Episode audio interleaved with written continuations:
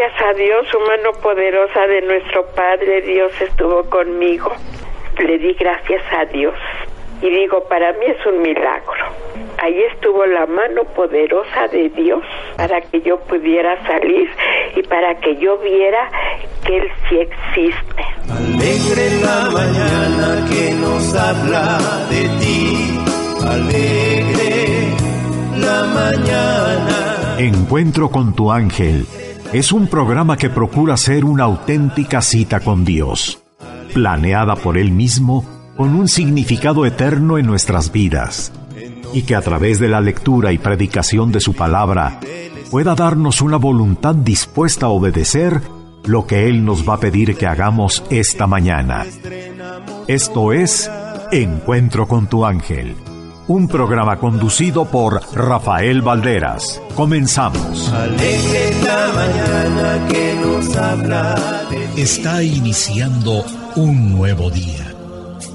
Gracias te doy, Señor, por darme la oportunidad de amar, porque me dejas disfrutar de tus obras. Hoy puedo cambiar y ser feliz tengo la misión de ayudar a mi prójimo. Porque me has puesto un ángel que me guiará en el camino. Ya pronto el sol saldrá. Podré calentarme entre sus brazos y escucharé las aves que te alaban. Cuídame, Señor, del enemigo. Soy tu hijo y te necesito. No dejes que caiga en las garras de la tristeza. Haz que la felicidad sea mi compañera. Te veo en la sonrisa del niño, en los colores de las flores, en los paisajes que has formado.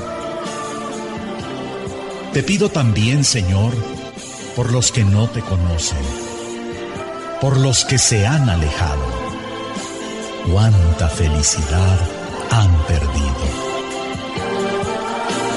Toca el corazón del deprimido. Da fortaleza al más débil. Y recuérdanos que siempre tenemos un encuentro con nuestro ángel. Este es un poema de Mario Córdoba en la voz de Guillermo Jiménez Rojas.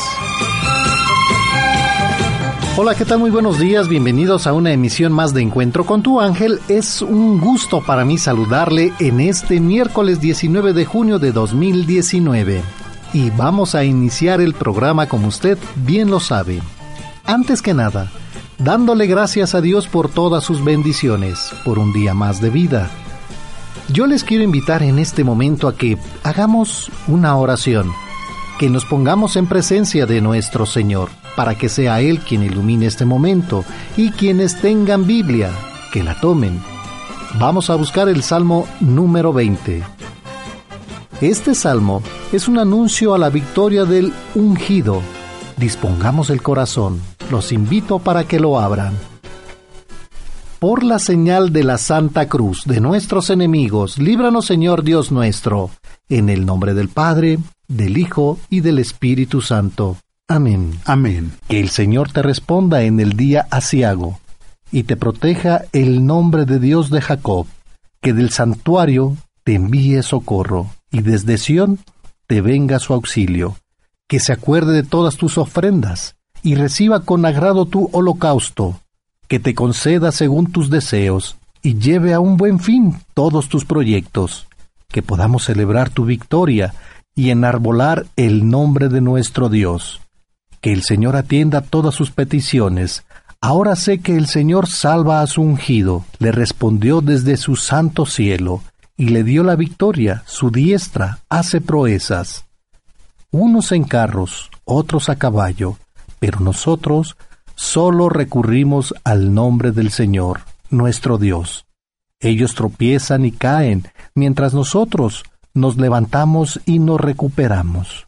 Oh Señor, Salva al Rey, atiéndenos, pues hoy a ti clamamos. En estos momentos te damos gracias, Señor, por el don que nos das de la vida.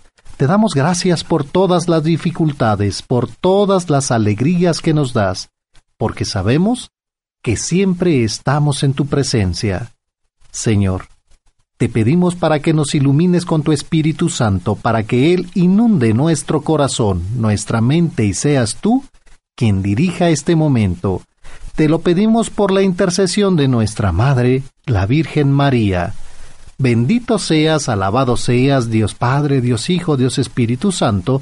Te damos gracias, Señor, por todo lo que nos das, por tus obras, por tus ángeles, por tus arcángeles, porque siempre estás con nosotros. Gracias por un día más de vida. Bendito seas. Amén. Amén. Y hoy es miércoles 19 de junio de 2019. Han transcurrido 170 días y faltan 195 para que finalice el año. En este día conmemoramos el Día Internacional para la Eliminación de la Violencia Sexual en Conflictos y festejamos a Lamberto, Gaudencio, Gervasio, Culmacio, Sósimo, Ursicineo, Protasio y Romualdo. Te saludamos tus amigos. Yo soy Alejandro López. Muy buenos días. Yo soy su amigo y servidor Rafael Valderas y hablemos de San Romualdo, abad fundador de los camaldulenses. Romualdo, de origen germánico, el rey glorioso.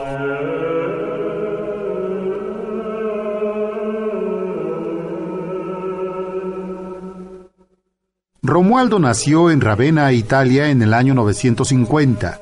Fue hijo de los duques que gobernaron esa ciudad. Educado según las costumbres mundanas, su vida fue durante varios años bastante descuidada.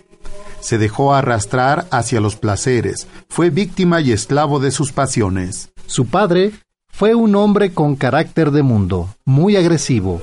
Un día desafió a un enemigo a una pelea en duelo. Se llevó de testigo a su hijo Romualdo. El papá mató al adversario. Horrorizado ante este espectáculo, Romualdo huyó a la soledad de una montaña y allá se encontró un monasterio de benedictinos. Estuvo tres años rezando y haciendo penitencia. El superior del convento no quería recibirlo de monje porque tenía miedo de las venganzas del padre de Romualdo. Pero el señor arzobispo hizo de intermediario y fue admitido como un monje benedictino.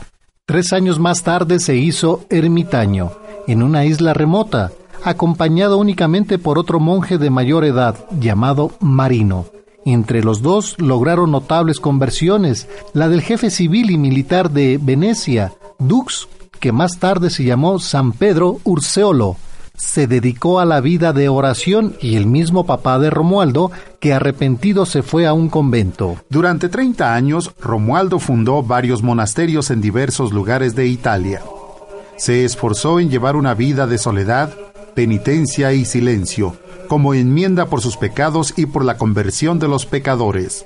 Un señor llamado Malduli obsequió una finca en una región montañosa y apartada llamada Campo de Malduli, y allí Romualdo fundó su nueva comunidad que se llamó Camaldulenses, o sea, religiosos del campo de Malduli. En una visión, vio una escalera por la cual sus discípulos subían al cielo vestidos de blanco. Desde entonces cambió el antiguo hábito negro de sus religiosos por un hábito blanco. La congregación se dedicó a la oración, meditación, a la penitencia y a la enseñanza, y otros a la santidad. San Romualdo murió en el año 1027 en el monasterio de Val di Castro. Su festividad se fijó el 7 de febrero del día en que sus reliquias fueron trasladadas por el Papa Clemente VIII hacia el año 1595. En la reforma litúrgica de 1971 y con la autorización del Papa Pablo VI, la festividad se cambió al 19 de junio, fecha de su muerte. Y es parte de la vida de San Romualdo Abad y fundador de los camaldulenses. Continuamos con más a través de 1470, su programa Encuentro con tu ángel. Y en este momento la temperatura 16 grados en la Ciudad de México.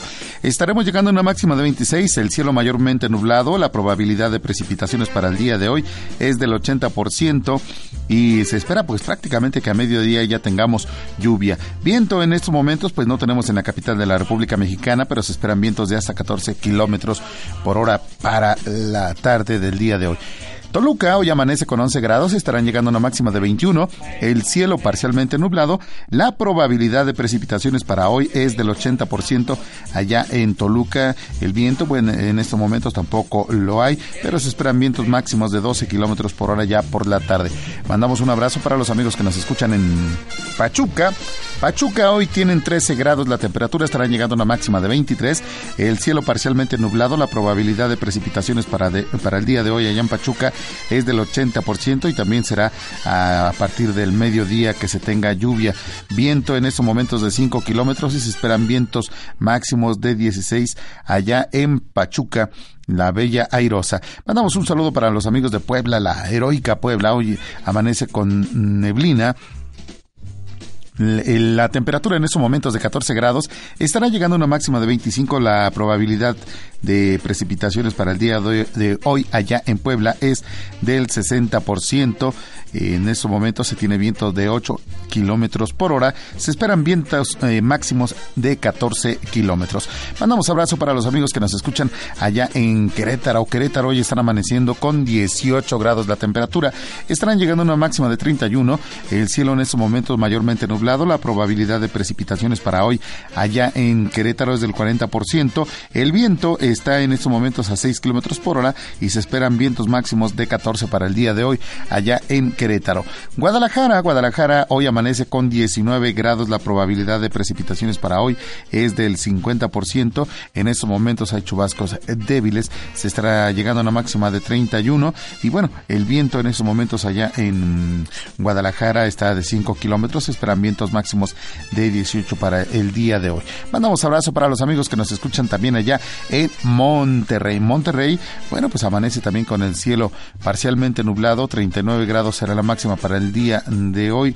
Eh, en estos momentos, bueno, pues eh, tienen 26 grados, eh, bastante calor la probabilidad de precipitaciones es del 10%, se mantiene la humedad del 50%, el viento pues prácticamente no lo hay, pero se espera que por la tarde haya vientos de hasta 16 kilómetros allá en Monterrey. Y bueno, eh, los invitamos para que participen con nosotros aquí en Encuentro con tu Ángel, así es que los invitamos para que anoten los números telefónicos y pues comparta su testimonio 5014 8215. 5014 82 16 5014 82 17 ¿Sale? Ya lo tiene anotado 5014 82 15 16 y 17 son los números telefónicos para que usted participe aquí en cabina. Y bueno, por supuesto, también los invitamos para que nos deje sus comentarios a través de las redes sociales, en Twitter con la dirección arroba e con tu ángel, facebook.com diagonal encuentro con tu ángel y nuestro correo electrónico encuentro con tu ángel arroba hotmail.com. Encuentro con tu ángel arroba hotmail.com. Y nos vamos en estos momentos ya a la línea telefónica, en estos momentos eh, nos acompaña Josefina Valdés, a quien saludamos con cariño. José, ¿cómo se encuentra? Este, bien, gracias a Dios. Qué bueno, se nos da mucho gusto. Pues bienvenida a su programa Encuentro con tu ángel. ¿En qué podemos servirle, José? Eh, quería dar mi testimonio, pero ahora sí que tiene mucho tiempo de que tengo cuatro hijos varones. Pero cuando uno de mis niños tenía ocho meses, este, se me puso muy enfermo y lo estuve llevando al Seguro Social, pero el servicio es muy pésimo, francamente. Yo tuve mala suerte en el seguro, que casi nunca me daban este el servicio que yo quería. Y uno de mis niños se me puso muy malo, no sé qué, tenía mucha fiebre y tenía este como que le estaba saliendo un líquido en su boquita y como que se me estaba se le estaba cerrando la boquita, no sé, y sus ojos. Entonces, este le dije a una de mis hermanas, ¿me acompañas? Mi esposo no podía por su trabajo, no podía acompañarme.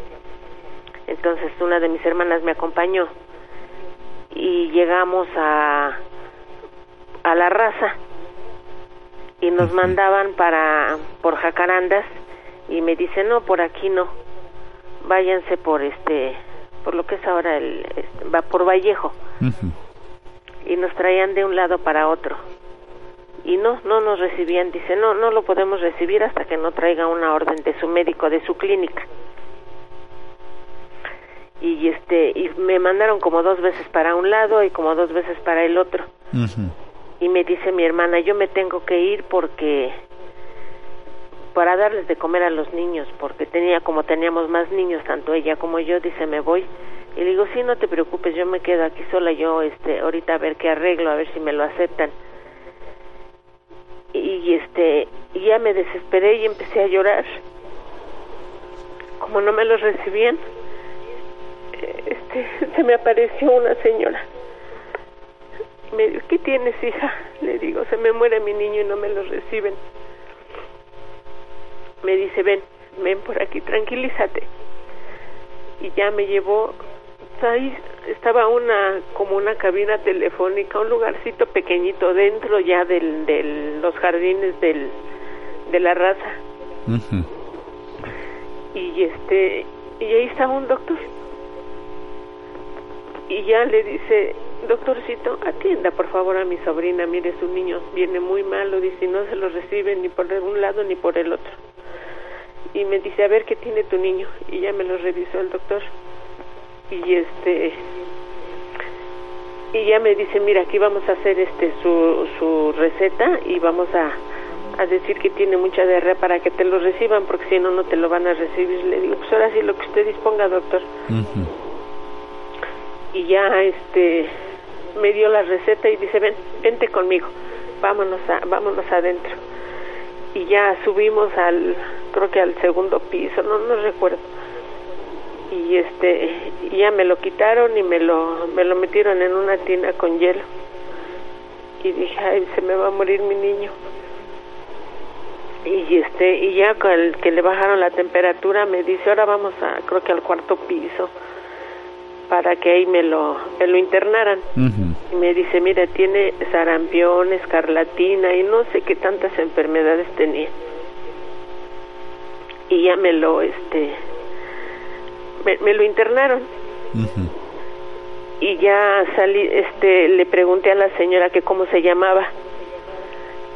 Era así vestida de, de afanadora la señora y y le pregunté y creo que me dijo que María Eugenia. Y ya este ya instalé bien a mi niño ya supe en qué lugar quedaba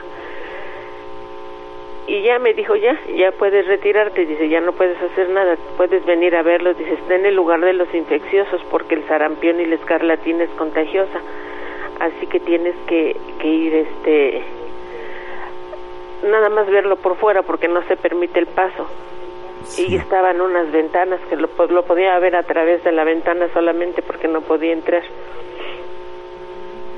Y este y ya me regresé a buscar a la señora y no no la encontré.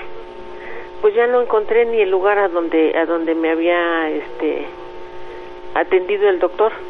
Y no sé por qué estaba un doctor ahí ni ese lugar tan pequeño a donde estaba ese doctor y esa señora. No encontré lugar. Y ya me fui me fui a la casa y este y, y ya le, le platiqué a mi esposo y lo íbamos a ver a diario bueno a diario al niño pero me lo tenían así completamente desnudito y, y, como si estuviera crucificado el niño así con sus manitas abiertas y llegaban a darle su biberón, pero como estaba amarrado y estaba así, pues no, no podía ni este, recibir su lechita porque se, le caía el biberón. Y este, y sí, me fui con un doctor que que daba servicio en la beneficencia, porque antes eran beneficencias, no eran centros de salud. Y le platiqué cómo estaba el niño, le digo, ay doctor, si me podrá dar su firma para sacar a mi niño de ahí, le digo, porque lo tienen así y así. Y me dice, este, mira, yo con gusto te doy la firma y lo podemos sacar, pero lo tienes que llevar a otro hospital porque tiene que estar en, en esa atención tú no te preocupes porque si toma el biberón o no, dice, tú preocúpate porque te lo atiendan, que, que le estén dando la atención que necesita. Dice, este, si lo llevas a un hospital te va a salir muy caro, a un hospital particular. Me dice, así que, que tú, este, preocúpate porque te lo tienen bien atendido. Si no toma la leche, no te preocupes con el suero y con lo que le están atendiendo, está bien ya me tranquilicé y pues ya lo dejé ahí. Y sí, sí estuvo como un mes. Y pues sí, a diario ir a verlo y pues llorar y verlo a través de la ventana. Y este, y en una ocasión sí llegué y, y me puse una bata y yo vi lo que hacían otras personas y dije voy a entrar a ver a mi niño. Y cuando llegué no lo encontraba y este y dije me equivocaría de sala. Y me salí y fui a buscar otras salas y no no lo encontraba mi niño. Y este y regresé puse atención y vi el número de la sala. Y regresé y ya vi el este su expediente que tienen colgado en la orilla de la cuna. Y ya vi que era él que sí estaba ahí pero estaba todo este inflamado, así es negro. Decir, no, no, lo reconocía por no la situación como estaba él. Uh -huh. Sí, exactamente. Estaba así como cuando se está pelando una papa que se le está cayendo la piel. Ajá. Así estaba muy hinchado y, y muy negrito. Y yo dije, no, pues ya se me va a morir mi niño. Sí. Y este, pero ya lo conocí y ya ahí casi no no informan, hay muy mal servicio. Uh -huh. Pero bueno, como me había dicho el doctor que, que estaba bien atendido, que no me preocupara. Y pues ya pasó el tiempo y, y, y este ya me lo ya se recuperó el niño y ya este me lo dieron de alta. Uh -huh. ¿Cuánto tiempo a fin de cuentas estuvo hospitalizado, José? Estuvo como un casi un mes uh -huh. estuvo hospitalizado. Y este y ya cuando salí con el niño pues muy contenta porque ya estaba bien mi niño. José tenemos que hacer una pausa nos permite sí cómo no. Qué amable muchas gracias. Nosotros vamos a la pausa regresamos con más a través de la tercera cadena nacional Grupo Fórmula desde la Ciudad de México. Escucha su programa Encuentro con tu ángel. Estás escuchando Encuentro con tu ángel. Continuamos en su programa Encuentro con tu ángel a través de Radio Fórmula 1470 y continuamos en Gustavo Amadero. Donde nos acompaña Josefina Valdés. José, muchas gracias por la espera y bueno, nos está platicando lo que usted tuvo que pasar con su pequeñito, su pequeñito, bueno, pues dice, tenía mucha calentura, eh, de pronto eh, que pues ya no, no había muy buena respiración, empezaba a tener algo raro en su boquita, lo lleva a un hospital y bueno, no lo recibían, no, no se lo querían recibir.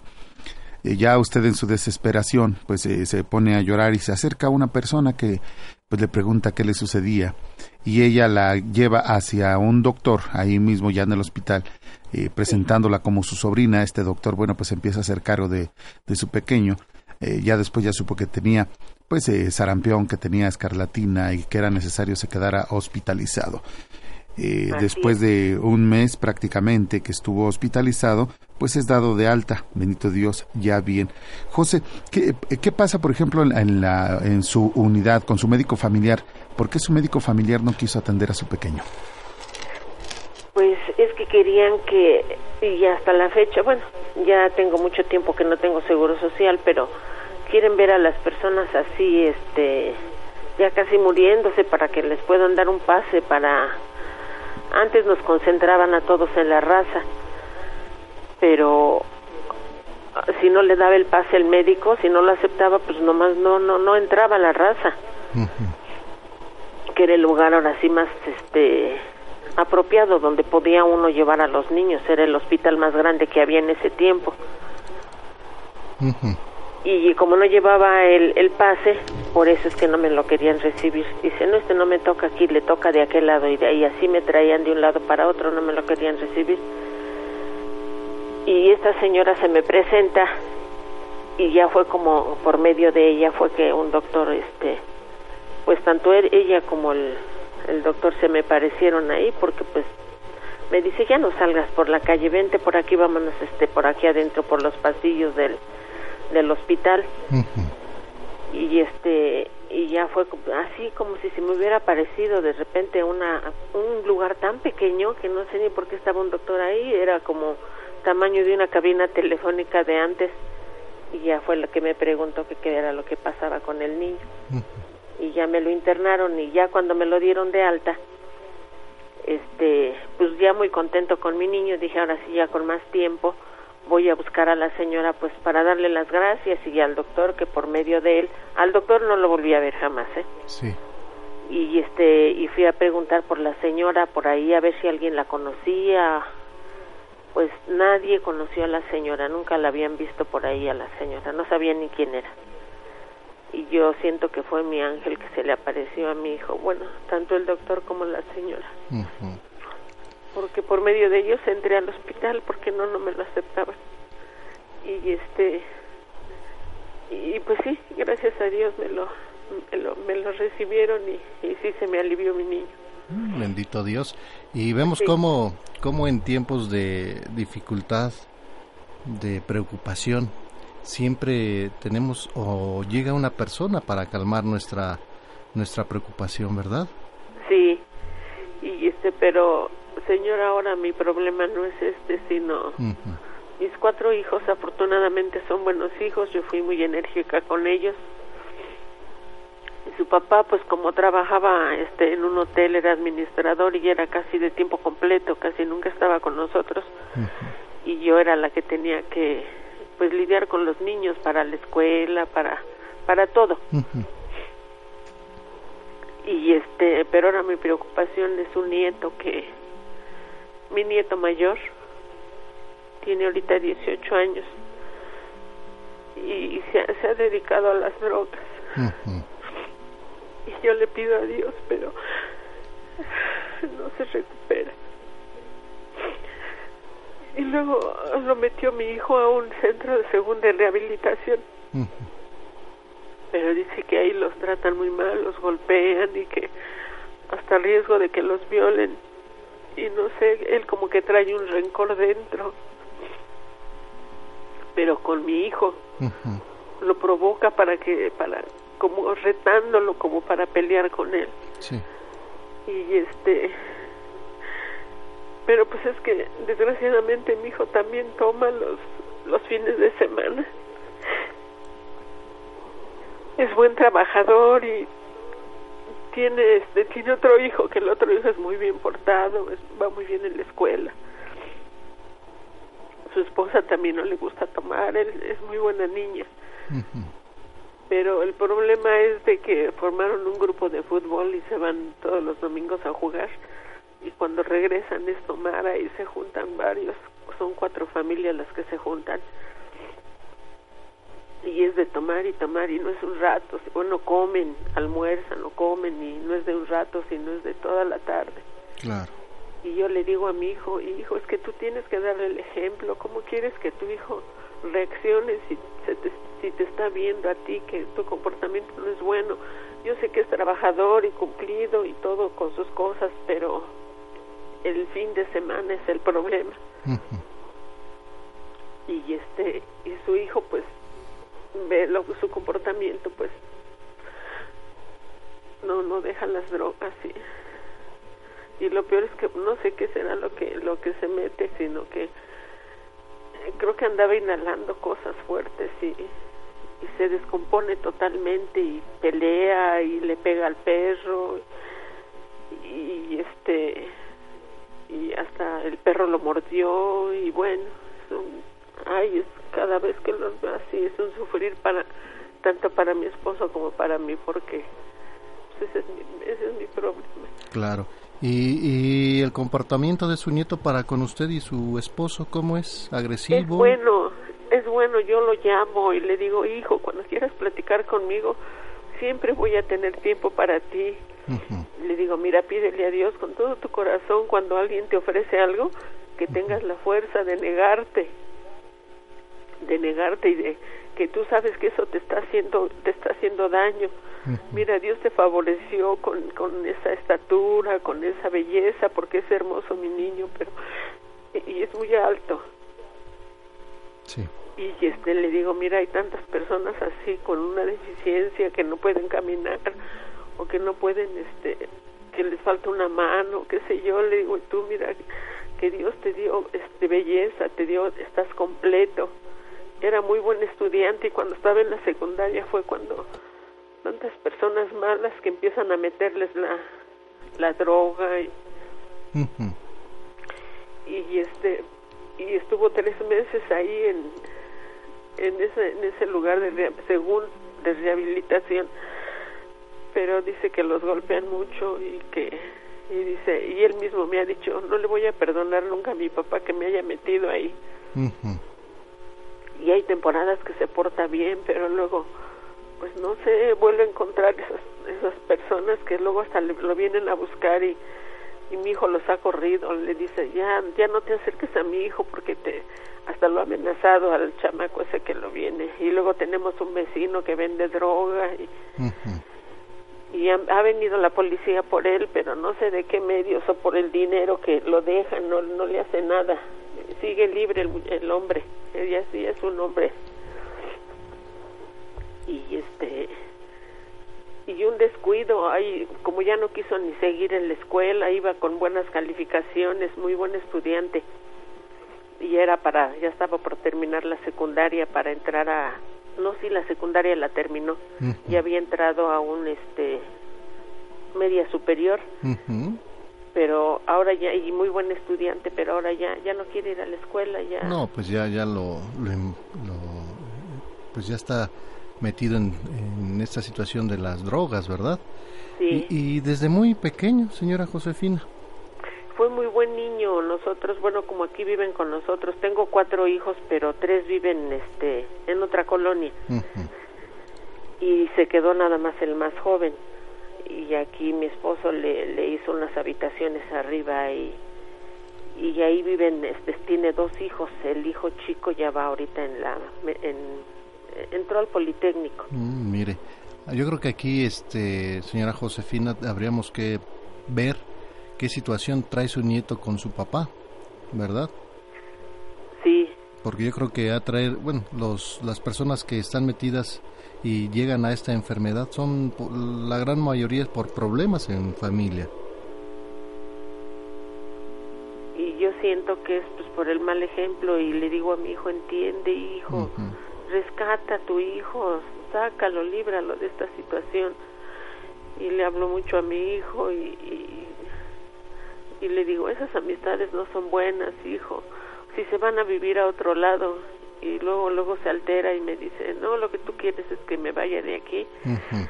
Y que lo estoy corriendo y los otros hijos, mamá, ya sácalo de ahí, dices, mm, a ver si rescatan a su, a su hijo, a ver si rescata a su hijo los otros hijos afortunadamente gracias a Dios son, son buenas personas y trabajadores. Señora Josefina, permítame hacer una pausa, no me cuelgue por favor y regresamos con usted, ¿sí? Sí. Gracias. Vamos a la pausa, regresamos con más a través de la tercera cadena nacional Grupo Fórmula. Escucha, Encuentro con tu ángel. Si deseas anotar a tus seres queridos para nombrarlos en la oración, llámanos a la línea exclusiva 5166 3405. Escuchas Encuentro con tu ángel. Continuamos en su programa Encuentro con tu ángel a través de Radio Fórmula 1470 y continuamos en Gustavo Amadero. Donde nos acompaña Josefina Valdés. José, muchas gracias nuevamente por la espera y en este otro testimonio nos platica de su nieto que le preocupa ya que se ha estado drogando. Nos dice que él era muy buen estudiante, pero pues ya ha dejado la escuela.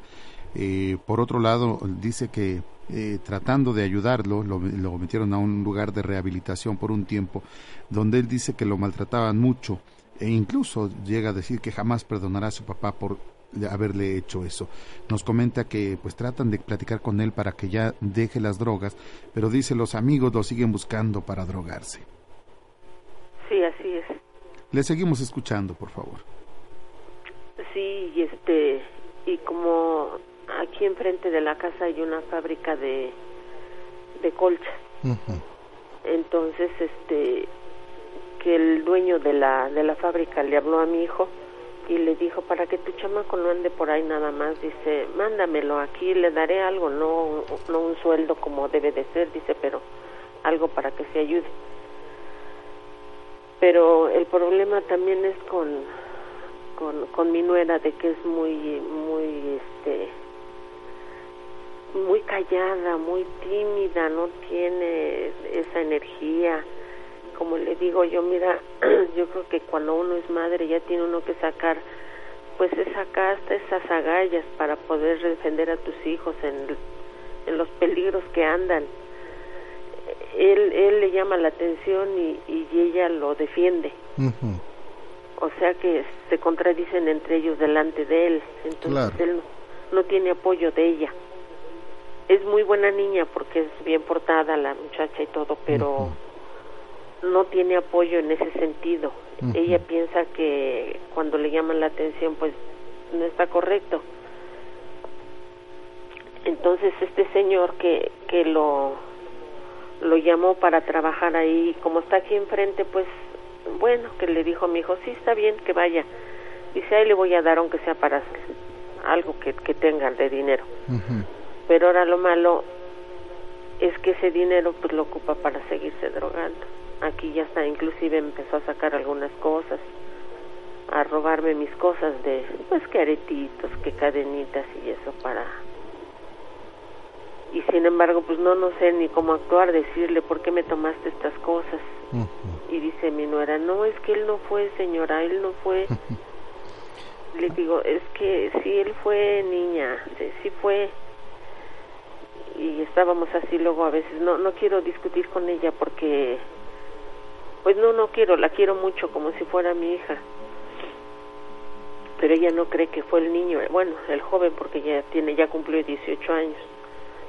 Este, no cree que haya sido él el que roba las cosas y ya cuando empiezan a robar cosas pues ya es más pendiente porque si ya no tienen dinero pues de donde donde puedan agarran las cosas claro es un patrón de las personas verdad sí. Pero bueno hablamos me estaba diciendo antes del corte que sus hijos sus demás hijos le decían que pues eh, ya que su hijo ya no estuviera ahí viviendo con usted. Sí. Sí. Sí que lo que se vayan para otra parte que a lo mejor pueden rescatar al chico. Es que me dice mamá pueden contaminar a Alejandro. Rescaten a Alejandro dice él es buen estudiante no vayan a como los los domingos se sientan ahí en el patio y están ahí pues ya hasta tarde. Y este y, y los niños solo bueno el niño chico solo. Luego le digo un tiempo se bajó a porque él está en el, en el segundo piso viviendo y nosotros estamos abajo. Y me dice, mamá, ¿no quieres que se venga en una habitación aquí con ustedes? Le digo, sí, hijo, sí que se venga a vivir aquí el chico, para que pues no vea tanta violencia y tanto que están aquí con este muchacho. Pero pues no sé, a veces también tiene la necesidad de estar con sus papás y dice, ya me voy a subir, abuelita. Pues más bien eso es lo más importante, ¿no? Para una familia, estar con los papás, los hijos. Pues exactamente, sí. Ahora, ¿qué piensa usted de, que sus demás hijos le dicen que ya no esté su hijo ahí? Pues eh, lo que yo siento, me gustaría que se fuera y no. Que se fuera porque, a ver si que no se vaya a contaminar el chico. De ver que el papá toma los domingos y, y, el, el hermano pues se droga. Y este y luego vienen así a enseñarme sus logros los demás nietos y el chico también. Mira abuelito esto es, esto es para ti. Así los diplomas o algo se los trae a su abuelito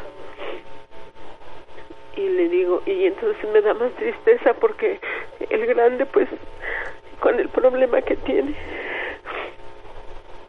que ya no estudia ya nada. Y ahí lo poco que le dan le dice le dice este le dice mi hijo le dice papá cuando está bien el chamaco papá me quiero comprar una pantalla. Así hijo y con lo que ganas la vamos a pagar poco a poco y entonces va y le dice hijo dame lo de la lo del abono de la pantalla y le dice su su mamá no, no, no, no le pidas, dice, porque ya me dio para, ya me dio mi dinero. Y entonces le digo que ella, ella no lo apoya en ese sentido. Claro. Ahora, la pregunta que le hacía yo a ustedes precisamente va dirigido por lo que me comenta de, de su nuera, ¿verdad? Donde pues usted eh, tiene, se encuentra en esa encrucijada, saber si puede usted decirle a su hijo que ya se salga de su casa, su corazón le dice no, su pensamiento le dice sí por lo demás de sus hijos, ¿verdad? Sí. Eh, obviamente aquí yo creo que la decisión que debe de tomar usted es una decisión a través del corazón y hacer oración para, para que el Espíritu Santo la guíe. Y siento yo, en lo personal, que pues no debería de serlo, ¿verdad? Porque tanto su nieto, imagínese, está en familia con el apoyo de usted y sus demás seres queridos, donde pues, pues ahí va más o menos, ¿verdad? Sí. Eh, no se ha perdido que pues eh, a robar o a hacer otras situaciones por el amor que le tienen ustedes. Ahora imagínese si usted los aleja de, de, su casa, creo yo que sería un poquito complicado en estos momentos para ellos. Eh, no obstante, también deben de, de, ser responsables los papás, ¿verdad? Donde pues obviamente su nuera tiene este amor hacia su hijo, ese amor que pues a veces nos ciega a los padres, aunque los hijos están haciendo cosas eh, negativas, para nosotros son nuestros hijos, no queremos verlo y, y, sabemos que amamos a nuestros hijos, pero también el corregir duele y nos duele más a nosotros, ¿verdad? Aquí creo que sí es una situación que se deben de poner papá y mamá de acuerdo. Eh, nosotros como abuelos debemos de permanecer en una línea, aconsejar, pero ellos deben de resolver. Eh, sufrir porque lo estamos sufriendo porque son nuestros seres queridos pero a más de, que nos embargue el miedo, ver soluciones, porque sí hay muchas soluciones, eh, doña Josefina. Todo es una situación que su nieto quiera hacerlo. No sé si su nieto eh, tenga las ganas de salir de, esta situación. ¿Nunca le han preguntado? Pues sí, inclusive este, nosotros siempre hemos sido católicos toda la vida y él sin sin decirle nada se fue a meter a un centro de este de mormones. Y hasta mandaban unos jóvenes a darles pláticas aquí. Y le digo dice abuelita me puedes acompañar nos permites tu sala tu comedor para que platiquemos hijo cómo no es tu casa. Pasen pásanlos. Pásalos a que se sienten cómodos aquí platicamos. Y me dice me acompaña sí. Y yo les dije a estas personas, le digo, mire, equivocada o no, yo soy católica 100% y que, que es de, mi, de mis, lo que nos inculcaron mis padres. Le digo, pero si se trata de, de leer la Biblia, y yo lo acompaño a mi nieto con mucho gusto. Le digo nada más que sí, eso sí, nunca voy a tratar de cambiar de religión ni nada porque yo soy católica. Y dice, sí, no, no vamos a hablar de religión, únicamente vamos a hablar de la Biblia. Adelante pues hasta venían unas personas aquí a platicar con él y hay momentos en que está bien, pero luego esas personas que vienen a buscarlo y luego como tocan el, cuando tocaban el timbre salía mi hijo y los corría. les decía no molesten a mi hijo, déjenlo tranquilo. Y este y ahora para no tocar el timbre porque saben que sale el papá, entonces le gritan desde la calle, "Carlos, baja." Y baja. Cuando está aquí porque le digo que luego a veces se va a trabajar a ratos con en la fábrica esa que está enfrente casi enfrente. Y pues lo que le dan pero pues es para para nada más para drogarse le digo ahora sí que es contraproducente. Pues sí sí no le voy a decir el porqué. Véalo de, desde el punto de vista de la persona que le ofreció este este trabajo para para el bien de él verdad sí. Ahí tenía que, que hacer un apoyo para de parte de su hijo, de su papá, para apoyar a su hijo. Eh, deme, déjeme ir a una pausa y regresamos con usted, señora Josefina, por favor. Gracias. Vamos nuevamente a la pausa, ya volvemos con más a través de la tercera cadena nacional Grupo Fórmula. Escucha Encuentro con tu ángel. Sagrado corazón de Jesús, yo creo en ti. Junio, mes del Sagrado Corazón de Jesús. La devoción al Sagrado Corazón de Jesús comenzó alrededor del año 1620, cuando nuestro Señor le pide a Santa María Alacoque propagar el amor por el Sagrado Corazón. A ella, Jesús le prometió que si una persona comulga los primeros viernes de mes durante nueve meses seguidos, concederá grandes bendiciones a las personas que practiquen esta devoción. dará todas las gracias a su estado, sea casado, soltero, viudo o consagrado. Dará paz a sus familias, será refugio durante la vida y en la hora de la muerte. Hará fervoroso a los tibios, bendecirá los lugares donde se venere y sea expuesta su imagen entre otras. Es también una invitación a practicar el amor al corazón de Jesús desde las obras de caridad. Sagrado corazón de Jesús. Continuamos en su programa Encuentro con tu ángel a través de Radio Fórmula 1470. Continuamos en Gustavo Amadero. Donde nos acompaña Josefina Valdés. José, muchas gracias nuevamente por la espera. Y bueno, nos está platicando de esta parte donde sus, pues, eh, sus hijos le, piden le piden pues que ya el papá de este joven y su familia pues se vayan a vivir a otro lado a excepción del nieto menor para que ustedes lo sigan cuidando. Esto por qué porque ustedes eh, pues ven esta parte de que no ve al papá que pues, se pone a tomar o al hijo que eh, se droga. Nos comentaba que bueno ha estado recibiendo también el apoyo de su congregación. Y regresando un poquito pues esta parte donde él, le invitan a trabajar eh, pues casi enfrente de la casa pero nos comenta esto a aparentemente contraproducente porque lo que gana pues lo usa para seguirse eh, drogando. Sí, y aparte en la fabriquita esa, porque es una fabriquita que ha existido siempre desde que llegamos a vivir esta colonia. Este, para mala suerte que hay un hombre que trabaja ahí y que le gusta también tomar. Digo, Dios mío, por todas partes está el el vicio, por todas partes está el y también lo invita a tomar y él toma. Claro. Y le digo, bueno, si no toma, se droga y bueno, que no sé. Y también otra cosa que ya mi esposo, ya somos grandes nosotros. mi esposo y yo, entonces, este, pues aunque no nos ayuda al 100% mi hijo en, en este, estar al pendiente de nosotros porque como estamos constantemente en el hospital, que vamos al hospital a nuestras consultas y eso de chequeo de mi esposo y yo, este, tiene una carcachita él y, y si mi esposo no le dice, nos llevas a la parada del metro para que ya de ahí nos vamos en el metro. Y como pues yo para caminar así ya tengo que ir en silla de ruedas, entonces este pienso que si se va mi hijo,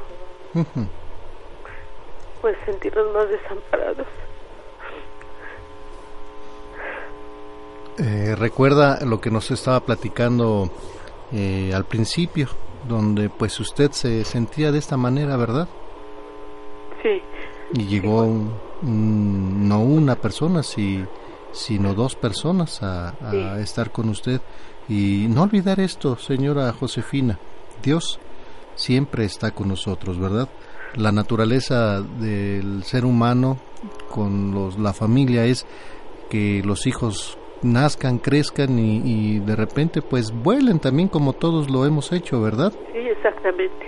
Que no hay mejor dicha para los padres que ver a sus hijos eh, realizados y felices. Vemos que aquí hay una situación de trabas. Eh, le comentaba la persona que le ofreció el, el, el trabajo a su nieto, me imagino que lo ha de haber pensado para que él tuviera una, un dinero, se apoyara y no estuviera en malos pasos, porque como usted nos dice, una persona ya que va a buscarlo, donde pues ya tiene otra, otra situación, ¿verdad? Mañas, vamos a llamarle, donde de ahí todavía podemos rescatar a su, a su nieto de otras situaciones más complicadas el robo, el vender drogas, donde probablemente es una situación más complicada, ¿verdad? Primeramente Dios no caiga en esta situación. Y es ahí, por eso yo le decía, es una situación donde usted en conjunto con su esposo deben de tomar una decisión. Mi recomendación es que lo hagan primero haciendo oración, pidiéndole al Espíritu Santo que los ilumine, qué es lo que debe de hacer, pero usted no debe de, de dejar de recibir los mensajes en su corazón, ¿sí? A veces hacemos cosas porque pues las demás personas nos dicen, ya, ya sean nuestros hijos, nuestros hermanos e incluso nuestros mismos padres, de no hagas esto, pero nosotros queremos hacer lo contrario porque son nuestros sentimientos, ¿verdad? Y bueno, yo no quiero que mi hijo se vaya de aquí decir, bueno, ¿sabes qué? Mi hijo va a estar aquí, yo necesito que me apoyen y apoyen a, a, su sobrino, porque también es sobrino de ustedes, es sangre de todos ustedes. Además, ver cosas negativas, hay una situación donde en familia se puede resolver muy bien. Y aquí también su hijo, si tendría que hablar usted con su hijo, donde pedirle de una manera, eh, por el amor que usted tiene y la situación tan complicada que está viviendo su nieto, decirle que sí se que se active un poquito más a la responsabilidad de su familia, ¿verdad? Digo, a fin de cuenta, Dios nuestro Señor no nos abandona, señora Josefina, y a usted nunca la va a abandonar, ¿verdad? Hay, hay un centro de atención ciudadana contra las adicciones que Ahí recibe asesoría especializada de manera gratuita y confidencial las 24 horas del día, los 365 días del año, a través de una llamada telefónica y, ahí este, ustedes le dan, o las personas interesadas, obviamente pues ya le dan un seguimiento, ¿verdad? Es, se recibe asesoría no solamente para la persona o las personas que están en esta situación de drogadicción o alcoholismo, sino a la familia, ¿sí? Aquí es nosotros, por eso yo insisto que usted, con, ese amor y ese cariño que tiene para su familia, hable con su hijo de una manera no de reclamo, de una manera de construir para adelante, decirle, mira, eh, la situación de mi nieto que quiero mucho, al igual que a ti, este, es preocupante. Necesitamos rescatarlo y, y, quien tiene que poner la mayor parte eres tú, ¿sí? porque es a través de él donde él va a hablar con su esposa y se van a unificar para poder ayudar a su hijo. A veces no queremos tener nosotros una recibir asesorías, pues oye, pues yo yo no tengo necesidad de recibir asesoría, pero es necesario porque pues los ejemplos que le estamos poniendo a nuestros hijos, pues, pues nuestros hijos decir, bueno, pues mi papá hace esto, yo ¿por qué no? ¿Verdad? Esa es mi preocupación porque le digo yo, aléjate poco a poco, hijo. Ay, son muy buenos hijos. Sí, yo sé que, que te la pasas trabajando toda la semana. Es que somos, bueno, yo soy modista. Y mi esposo, este, pues más que nada le exigí que dejara de trabajar en él, porque trabajaba en un hotel y eran, este, de tiempo completo. Sí. Como, la, como las personas que manejan dinero nada más hay dos.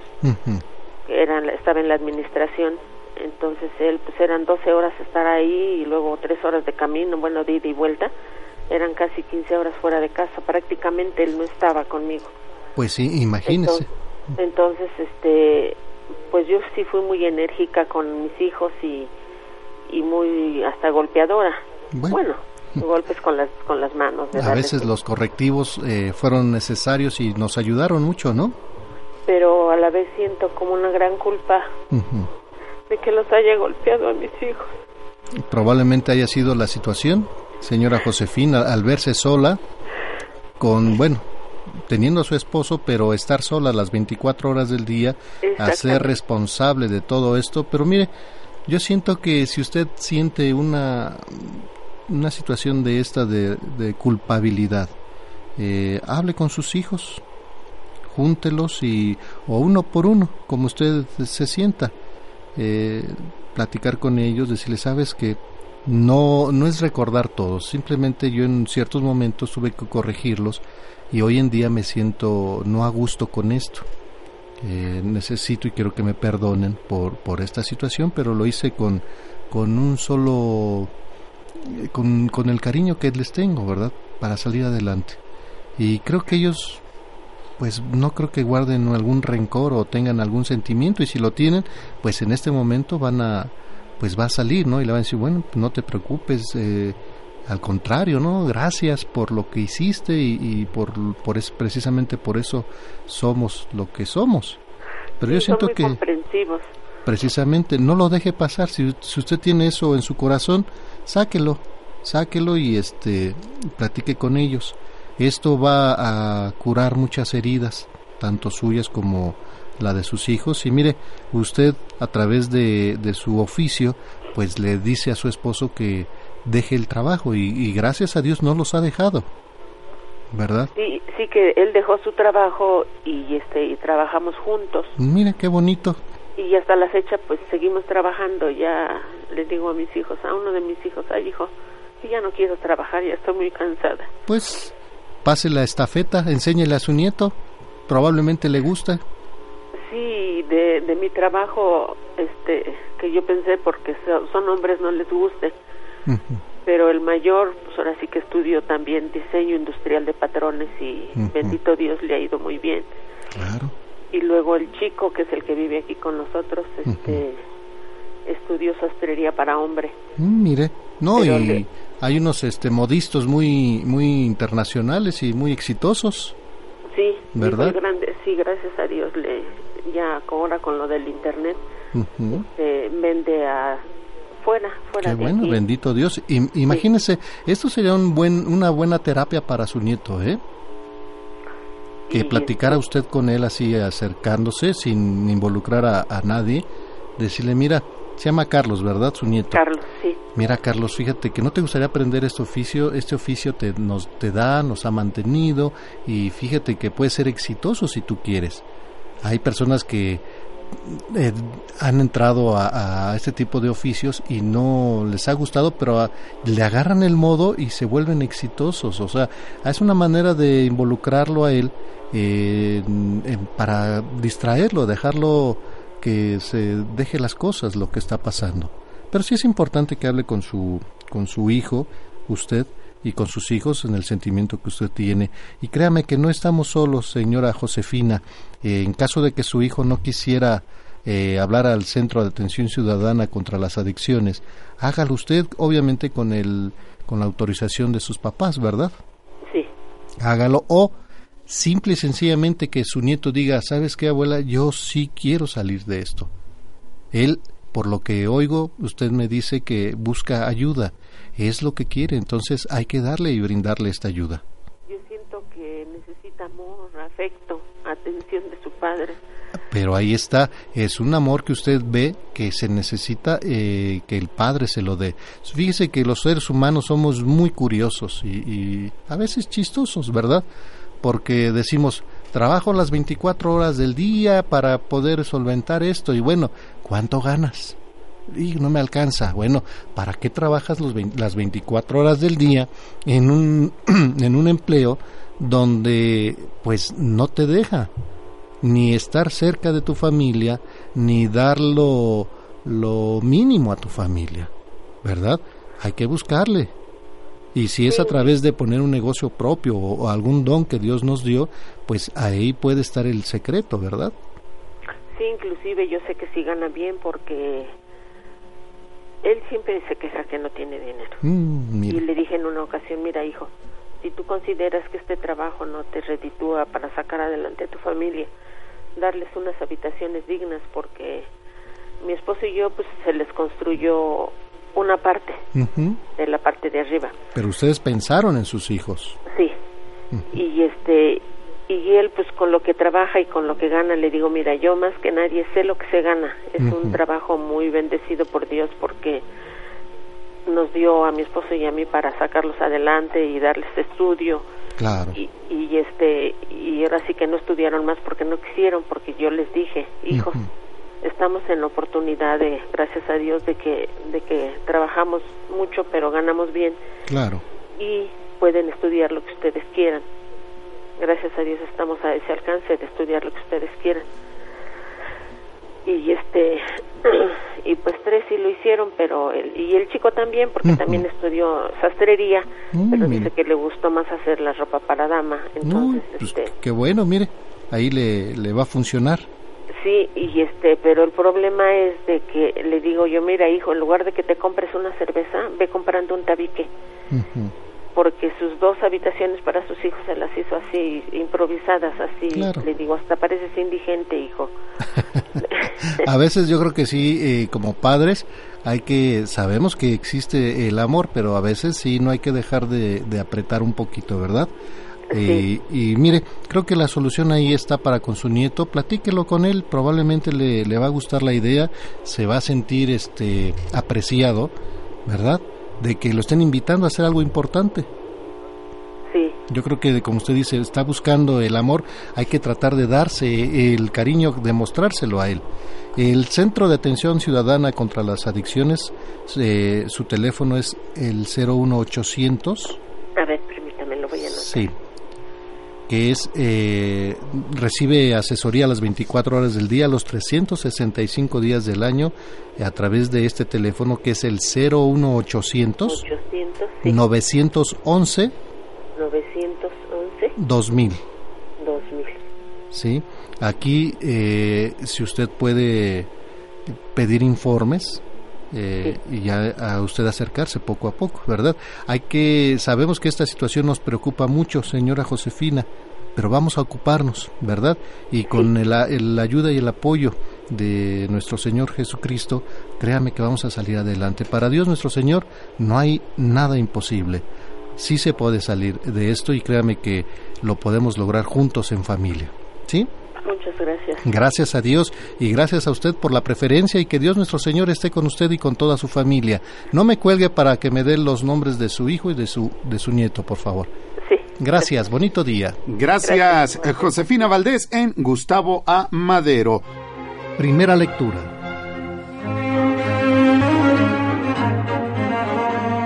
De la segunda carta del apóstol San Pablo a los Corintios, capítulo 9, versículos del 6 al 11. Hermanos, recuerden que el que poco siembra cosecha poco, y el que mucho siembra cosecha mucho. Cada cual dé lo que su corazón le diga y no de mala gana, ni por compromiso, pues Dios ama al que da con alegría, y poderoso es Dios para colmarlos de toda clase de favores, a fin de que teniendo siempre todo lo necesario, puedan participar generosamente en toda obra buena, como dice la Escritura. Repartió a manos llenas a los pobres, su justicia permanece eternamente. Dios, que proporciona la semilla al sembrador y le da pan para comer, les proporcionará a ustedes una cosecha abundante y multiplicará los frutos de su justicia. Serán ustedes ricos en todo para ser generosos en todo, y su generosidad, por medio de nosotros, se convertirá ante Dios en su acción de gracias. De la segunda carta del apóstol San Pablo a los Corintios, capítulo 9, versículos del 6 al 11. El último motivo para estimular la generosidad es la recompensa del Señor. Las cosechas del campo son una prueba de la liberidad divina. Si Dios colma de bendiciones temporales a quienes cultivan la tierra y se preocupan de las necesidades de sus cuerpos, con más razón bendecirá a quienes cultivan el cielo y se aplican a la salvación de sus almas. Por tanto, quiere no solamente que demos limosna, sino que la demos con generosidad. Por eso llama semilla a la limosna. El grano echado en tierra produce espigas. Así la limosna producirá frutos de justicia y una cosecha abundante. Dios ama al que da con alegría. El apóstol traduce libremente el texto griego Dios alaba al hombre alegre y dadivoso, haciendo hincapié en el gozo de la limosna. Si das el pan entristeciéndote, pierdes el pan y pierdes la recompensa. En uno de los elementos que favorecen el crecimiento de la vida espiritual es la generosidad y es que ésta tiene una condición, dar con alegría. Dar con alegría es una de las muestras más claras de que nuestra caridad es producida por el Espíritu, ya que nos hace ver no solo la necesidad de nuestro hermano, sino que descubre en él a Jesús, quien nos ha dicho que quien ayuda a uno de sus hermanos, a él mismo lo ayuda. Si es una sonrisa nuestro tiempo o nuestros bienes, démoslos con alegría sabiendo que nuestro Dios es un Dios de amor que se nos deja ganar en generosidad. Y que sea lo que hayamos dado, Él se encargará de restituirnos al ciento por uno. Cada día se nos presentan muchas ocasiones de dar, de ayudar, de servir. No desaprovechemos la oportunidad y hagámoslo con alegría. Y esto fue nuestra primera lectura del día de hoy. Vamos a la pausa y regresamos con más aquí en su programa Encuentro con tu ángel a través de Radio Fórmula 1470. Es momento de felicitar a tus seres queridos por este día especial. Aquí están las mañanitas con Alegro Buen Día.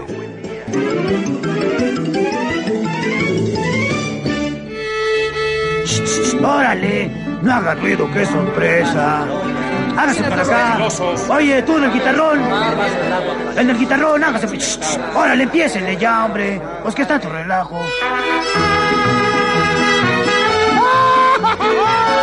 ¡Ándele, pichurriada, salga! ¿Qué tanto relajo? Ah, pero si es el momento de las mañanitas.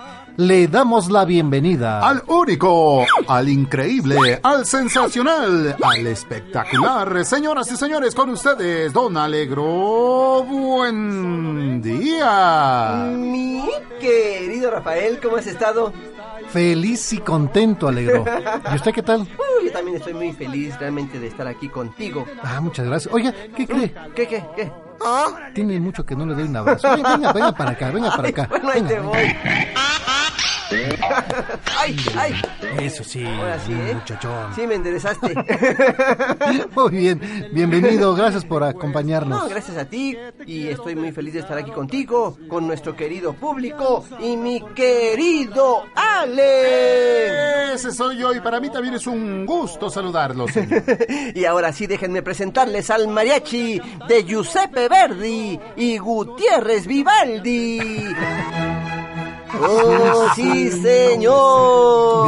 Bienvenidos. Muchas Vivaldi. gracias oh, para servirle a usted. Siempre vivito desde chiquito. ¿m? Si te ¿Verdad? acuerdas. Oh, sí, antes la vida era así. Había que estar al tiro, ¿verdad? Que es Row. Al tiro hay que Al estar tiro, alerta. sí, al Sí, tiro, siempre como este listo para ser disparado como Estar un buen preparados, preparados, preparados. Exactamente. Oye, señor, ¿usted tener un poco de sueño? Ser el bello durmiente. Bueno, el durmiente sí, pero el bello no creo. Bueno, nos da mucho gusto que aquí Giuseppe Verdi, Verde.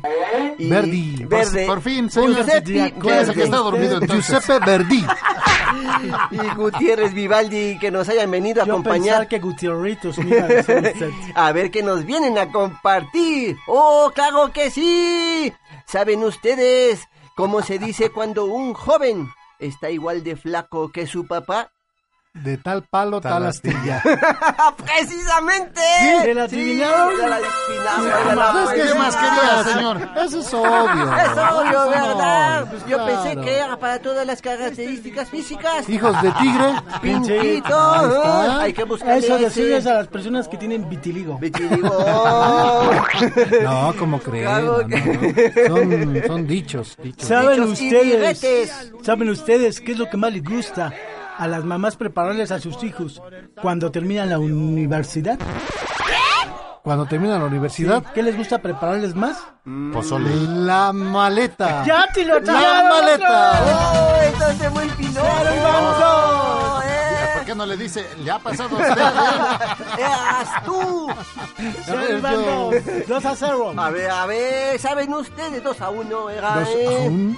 Ah, no, sí, 2 No, a dos a 0, cero porque... Es de dos a tres caídas, sin límite de ¿saben tiempo. ¿eh? ustedes por qué es bueno lavar el coche con jabón y champú? Bueno, que Para conteste que se le quite toda la grasa, señor. No, con el jabón es suficiente, Con ¿verdad? sí, sí, sí. Bueno, con jabón para que se le quite la grasa y con shampoo para que brille. Quede brilloso, fíjese que no, también con el jaboncito queda muy brilloso. Sí, sí, sí, si como se no. seca y se enjuaga bien, ¿verdad? Eso sí. Porque es muy bueno lavar el coche con jabón y champú. ¿Por qué, señor? Pues para que esté más manejable, ¿eh? Mejor cómo para las no. mujeres, ahí Sí, se claro lo recomendamos, ¿eh? 2-1, 2-1, Ya no te la Vivaldi. dale. ¿Saben ustedes qué tipo de personas les gusta traer un llavero de Nemo? Ajá. Un llamero de Nemo. Llavero de Nemo. de Nemo. Nemo, Nemo, Nemo, El Nemo. pescadito. Nemo. A los que trabajan en la, en la nueva En viga, el señor. acuario. No, ah, en la señor, nueva viga, no, A no, los que no. son pescaderos. Tampoco. Tampoco. Ah, ah, ah, a los marineros. cuando Ya van a les voy a decir. Sí, de A una ver. vez. Pues los que andan siempre buscando las llaves. Sí, que las pierden. Buscando a Nemo, ¿no?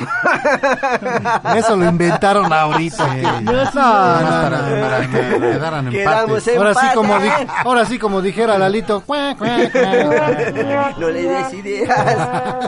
Vamos a mandar saludos a todas las personas que festejan algo muy importante el día de hoy, a las personas que llevan por nombre Lamberto, Guaudencio, Gervasio, Gervasio. Sósimo, Ursicineo. Oiga, me gusta el Eh, nombre de Ursicineo. Sí, está bueno. Protasio y Romualdo. Para todos ustedes, muchas felicidades. Y bueno, queremos enviar un saludo con mucho cariño para Rosa Ruiz Baena, que hoy está cumpliendo años. Muchísimas felicidades. Armando González Sánchez, también hoy cumple años. Y por último, para Alejandro Morales Gamboa. Para todos ustedes, muchas felicidades. Yo quiero felicitar al señor Ubaldo Villalpando Juárez. Ah, Él nos escucha en la alcaldía de Coyoacán, está cumpliendo 46 años. Muchas felicidades para él. También para la señora Natalia Álvarez Jaime. Ella nos escucha en la alcaldía de Gustavo Amadero, está cumpliendo 56 años. Muchas felicidades para la señora Celia Muñoz Morales, que nos escucha en la alcaldía de Álvaro Obregón, está cumpliendo 55 años y la felicita a su esposo y todos sus hijos que la quieren mucho. Y para todas las personas que festejan algo muy Oh, importante el día de hoy, muchos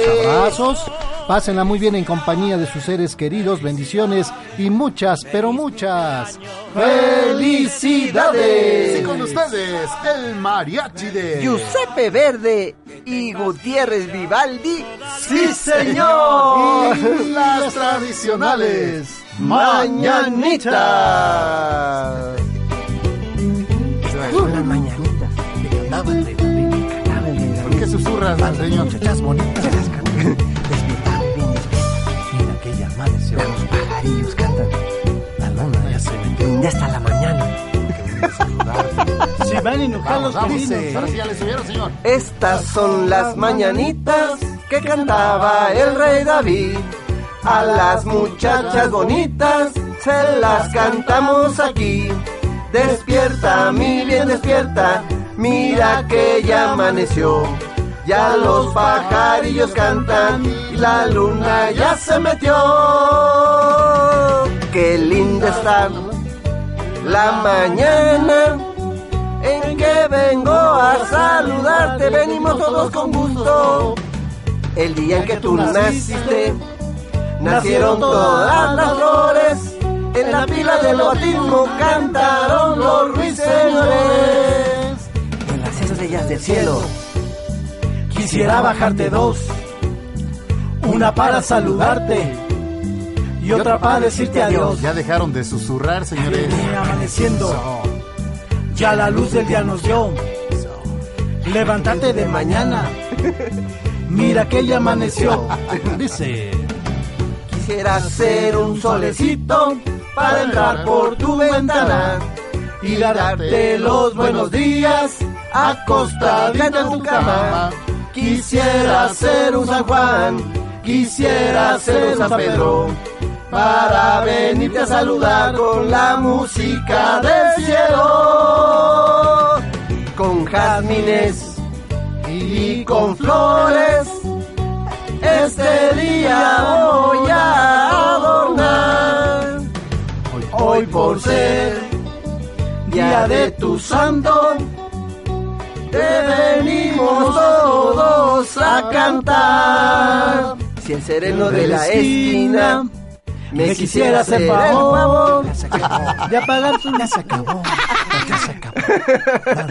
Oye, sí, ¿verdad?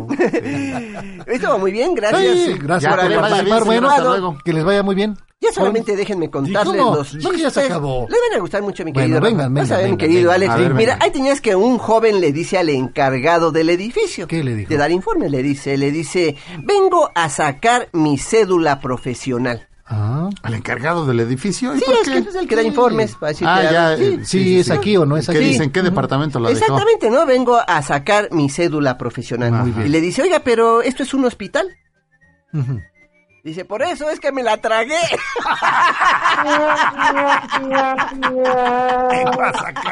Esa palabra es muy fuerte. Si así se me la comí. No, no, no, no. Bueno, No, porque no la masticó. venga el otro. venga. También te va a gustar mucho. Mira, un joven le dice a su amigo, le dice, le dice, ayer estaba viendo una película de espanto y de repente mi suegra que abre la puerta. Uy, Dios, ¿y qué pasó? Sí, sí, pues ¿qué tiene eso de extraordinario? malo, sí, de Dice, extraordinario. no, abrió la puerta, pero ahí en la película. ¿Qué cosa?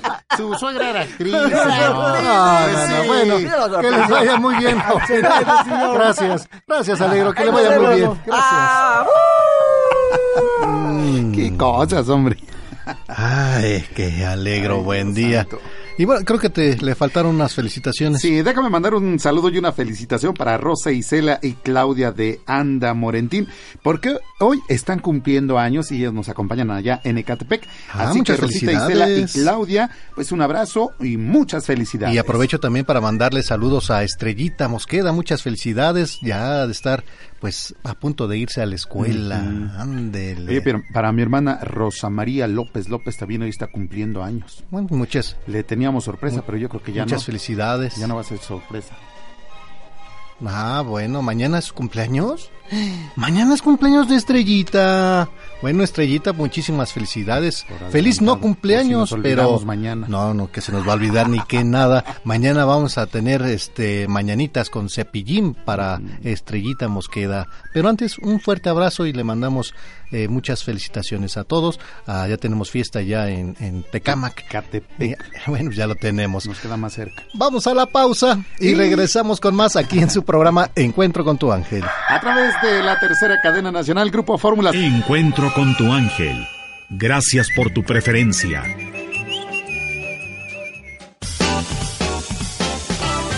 Sigue disfrutando de Encuentro con tu ángel desde la Ciudad de México. Radio Fórmula 1470. Tu Padre que ve lo secreto te recompensará.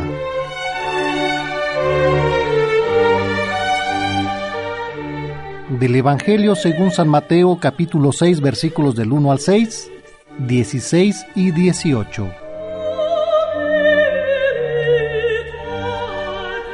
En aquel tiempo, Jesús dijo a sus discípulos, Tengan cuidado de no practicar sus obras de piedad delante de los hombres para que los vean. De lo contrario, no tendrán recompensa de su Padre Celestial. Por tanto, cuando des limosna no lo anuncies con trompeta, como hacen los hipócritas en las sinagogas y por las calles, para que los alaben los hombres. Yo les aseguro que ya recibieron su recompensa. En cambio, cuando tú des limosna, que no sepa tu mano izquierda lo que hace la derecha, para que tu limosna quede en secreto y tu Padre que ve en lo secreto te recompensará.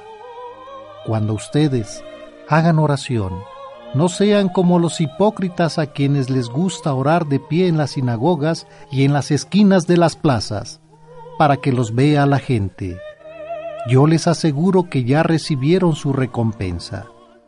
Tú, en cambio, cuando vayas a orar, entra en tu cuarto, cierra la puerta y ora ante tu Padre, que está allí, en lo secreto, y tu Padre, que ve lo secreto, te recompensará.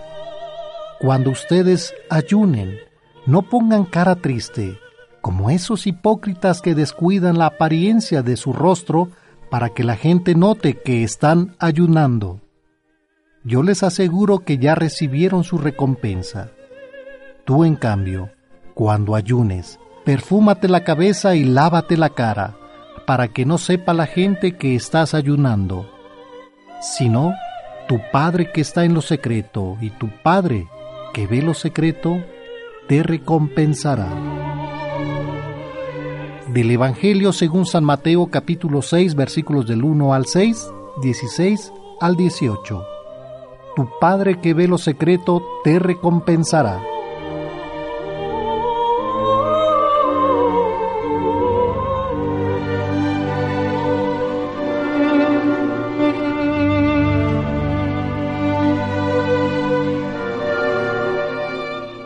Y nuestra reflexión en el Evangelio del día de hoy de San Mateo capítulo 6, Señor, Haz que tu Espíritu ilumine nuestras acciones y nos comunique la fuerza para seguirlo. Que tu palabra nos ha hecho ver. Así Jesús nos invita a obrar para la gloria de Dios, con el fin de agradar al Padre, que para eso hemos sido creados.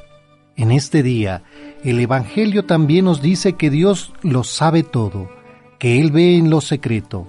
Por eso Jesús nos exhorta a no actuar como los hipócritas. Jesús critica lo que practican las buenas obras solo para ser vistos por los hombres que actúan con desatino para ganarse la honra de los hombres. Su actitud es externa, no de corazón. Ellos buscan el aplauso y el reconocimiento popular, no la conversión sincera. Jesús pide apoyar la seguridad interior en aquello que hacemos por Dios en los consejos que Él da, transparenta un nuevo tipo de relación con Dios. Y el Padre que lo ve en lo secreto te recompensará. Jesús dice que la única recompensa que recibirán será únicamente aquello que han buscado, sus propios intereses egoístas que traen solo ansiedad y sufrimiento. Jesús tres veces insiste en que no den limosna, no oren, no ayunen, como los hipócritas. Dar limosna es una manera de realizar el compartir tan recomendado por los primeros cristianos. La persona que practica la limosna y el compartir para promoverse a sí mismo ante los demás merece la exclusión de la comunidad. Hoy, en la sociedad como en la iglesia, hay personas que hacen gran publicidad del bien que hacen a los demás. Jesús pide lo contrario, hacer el bien de forma que la mano izquierda no sepa lo que la mano derecha hace. La oración coloca a la persona en relación directa con Dios. Algunos fariseos transforman la oración en una ocasión para aparecer y exhibirse ante los demás. En aquel tiempo, cuando tocaba la trompeta en los tres momentos de la oración, en la mañana, mediodía y tarde, ellos debían pararse en el lugar donde estaban para hacer oración. Había gente que procuraba estar en las esquinas, en los lugares públicos, para que todos pudieran ver cómo rezaban. Ahora bien, una actitud así pervierte nuestra relación con Dios. Es falsa y sin sentido. Por esto, Jesús dice que es mejor encerrarse en un cuarto y rezar en secreto, preservando la autenticidad de la relación. Dios te ve también en lo secreto y Él te escucha siempre. Se trata de la oración personal, no de la comunitaria. En aquel tiempo, la práctica del ayuno iba acompañada de algunos gestos exteriores bien visibles. No lavarse la cara ni peinarse, usar ropa de color oscuro, era la señal visible del ayuno. Jesús critica esta manera de actuar y manda a hacer lo contrario. Para que nadie consiga percibir que estás ayunando, báñate, usa perfume, peínate bien el pelo, y así el Padre que ve en lo secreto te recompensa. Por eso es que el Señor nos habla hoy, que el cristiano busque agradar a Dios, de ser agradecidos y comportarnos con la misma generosidad con la que Él nos da, con nuestros hermanos. Démonos cuenta que en el fondo todo lo hacemos por Él, que Él ve todo lo que hacemos. Quien actúa así será distinguido por el profundo amor que revela sus obras, así como por su humildad y desprendimiento. El espíritu del verdadero cristiano lo inclina a la austeridad. Se trata de agradar al Padre, ser comprensivos, de ser solidarios, de hacerlo todo por amor, que exige salir de uno mismo para entender y compartir la necesidad ajena, sus aflicciones, sus angustias, si es posible, aliviarlas o por lo menos llevar consuelo y esperanza. Queridos hermanos, Hoy vamos a pedir al Señor que nos ayude a comprender la importancia y la necesidad de la oración. Ayúdanos a perseverar en la dificultad, a no dejarnos seducir por la fama y el poder. sino a superar la tristeza de la autocompasión, a salir de nosotros mismos, procurando ver y sentir lo que siente nuestro prójimo llevándole consuelo y esperanza, cariño y sobre todo amor, cuya fuente infinita eres tú. Amén. Amén.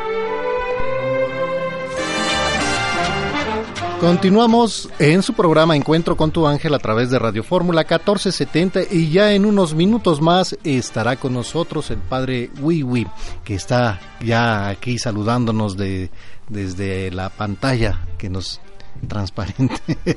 Padre, bienvenido, muchísimas gracias. Es un tema interesante, la eutanasia, que la semana pasada hablábamos de la agonía y pues este el día de hoy vamos a hablar algo referente a, esta situación, la eutanasia, que no se alejen, si tienen, tienen ustedes preguntas, llámenos, teléfonos en cabina 5014-8215, 5014-8216 y al 5014-8217. Nosotros tenemos que hacer una pausa, pero regresamos con más a través de la tercera cadena nacional Grupo Fórmula. Escucha, Encuentro con tu ángel.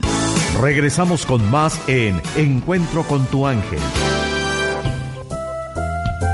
es momento de darle la bienvenida al padre Héctor Huitrón. Por eso, a ver, un consejo, un consejo, un consejo. Cuando hagas un proyecto de vida, acércate a alguien para que te ilumine.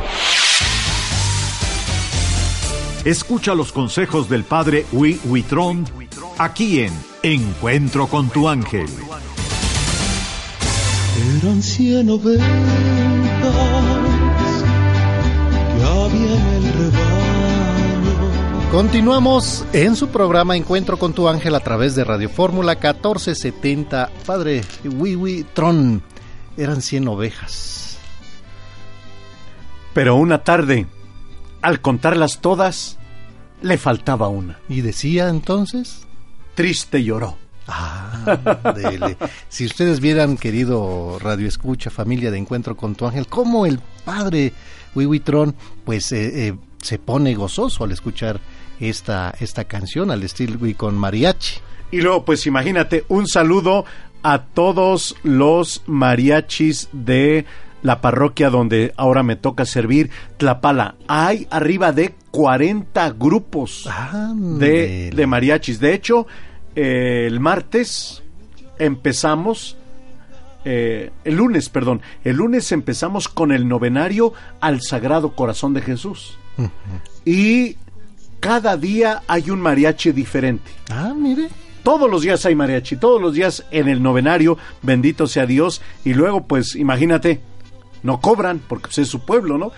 no Entonces no cobran y hasta algunos se enojan. Padre, ¿por qué no me pusieron en el programa ah. para para participar. Para participar. Después hay caravanas. Algunos eh, participan en el novenario, otros participan en las caravanas que se hacen en las tardes. Hay tardeadas de, mariachis. Así es de que si gustan ir, pues están invitados. Bienvenidos. Ya empezó la fiesta en Tlapala.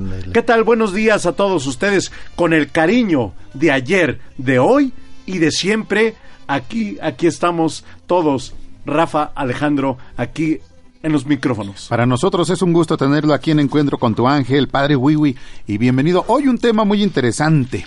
Ya nos adelantaba Rafa eh, la semana pasada, bueno, pues eh, también, por supuesto, se adelantó un poquito de lo que sería el tema de hoy, la eutanasia. Padre, y hablábamos la semana pasada de, pues, eh, la agonía, la agonía que sufren muchos de nuestros seres queridos, la agonía de nuestro Señor Jesucristo en el huerto de los olivos, ¿verdad? Sí. Eh, cómo, nosotros en el pensamiento humano queremos eh, romper esta, esta agonía de nuestros seres queridos por no verlos sufrir. A veces, y me quedo con la frase que nos dijo la semana pasada, que el dolor con amor santifica o purifica el alma del doliente. Sí, el amor con dolor es santificador. El dolor sin amor podría ser perdición. Perdición.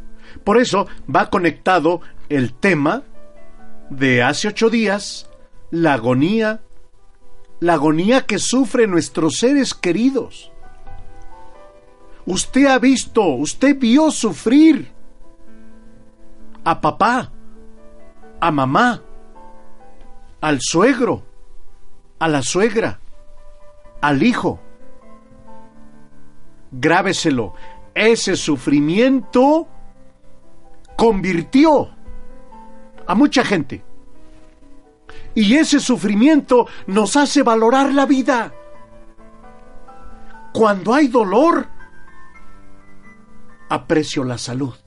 ¿Estás de acuerdo, Rafa? Claro, definitivamente es lo más importante. ¿Eh? ¿Cómo aprecio mi salud? Cuando me he dado cuenta que me duele una muela, que me duele el estómago, que me duelen los huesos, que tengo diabetes, que tengo cáncer. ¿Cuántos consejos de personas con cáncer te dicen, cuida tu vida, no te enojes, no hagas bilis, aprecia tu vida, fíjate lo que comes. Entonces, queridos hermanos, vamos a hacer una, una bonita introducción, ¿te parece? ¿Les parece? Vamos a hacer una bonita introducción para este, hablar de la eutanasia. Primero, la Iglesia Católica siempre ha ensalzado el sufrimiento. Los mártires, los mártires son mártires porque aceptaron y vivieron el sufrimiento, la agonía. Claro. Me viene a la mente San Lorenzo. A ver, escuchen, escuchen, miren. San Lorenzo, diácono, se celebra el 10 de... Ahí se me olvidó el mes. Bueno, San Lorenzo. Este hombre entrega su vida a Dios nuestro Señor y ponen una parrilla y le meten lumbre. Lo quieren achicharrar, asar. Ponen su cuerpo sobre la parrilla. Cuando su cuerpo está completamente asado, quemado, la grasa está escurriendo, le preguntan, ya está a punto de morir, y le preguntan, ¿tienes algún deseo? Lorenzo, ¿tienes aún algún deseo? Pues tu deseo es que el reino de Dios se expanda por toda la tierra. Tu deseo es que Jesucristo viva. Entonces, apenas si podía hablar San Lorenzo. Y dice, como ya estaba hasta prácticamente sus huesos pegados sobre la parrilla y abajo el fuego. Y San Lorenzo dice, ahora quiero que me volteen, que volteen mi cuerpo para estar completo ante Dios nuestro Señor. Él se santificó por el dolor y nos dio muestras de que en el dolor hay mucho amor. Definitivamente, padre. Y, vemos con tantas historias de esta manera eh, y sabemos que la eutanasia, pues eh, muchos dicen derecho a la muerte digna. En muchos países eh, europeos se ha dado esta situación, pero ¿quién somos para decidir? Bien, Bien dices, algunos países europeos está legalizada la eutanasia, como es Luxemburgo, Bélgica y Holanda. Son de los tres países, según vanguardistas, Luxemburgo, Bélgica, Holanda. Sí, son de los tres países donde son pioneros en la legalización de la eutanasia. Bueno, Holanda en muchas cosas también. Holanda es otro de los países donde por primera vez, o uno de los países donde se legalizó también la marihuana, la droga. ¿sí? la prostitución. ¿sí? Entonces, queridos hermanos, son, son, son eh, países donde no se legisla con criterios, principios cristianos. Se legisla con criterios netamente humanos, sin escudriñar la Biblia, el pensamiento de Dios. Padre, y con esto nos quedamos, tenemos que hacer una pausa, es un tema muy importante. Llámenos, teléfonos en cabina 5014-8215, 5014-8216, 5014-8217. Recuerde que también nos puede dejar sus comentarios a través de las redes sociales en Twitter con la dirección arroba e con tu ángel, facebook.com diagonal encuentro con tu ángel y nuestro correo electrónico encuentro con tu ángel arroba hotmail.com. Vamos a la pausa y regresamos con más aquí en Radio Fórmula 1470. Recuerde que nos acompaña el padre Wiwitron con el tema eutanasia. Ya volvemos. Si deseas anotar a tus seres queridos para nombrarlos en la oración, llámanos a la línea exclusiva 5166-3405. Comunícate con nosotros. Teléfonos en cabina 5014-8215. 5014-8216 y 5014-8217. Encuentro con tu ángel, más cerca de ti.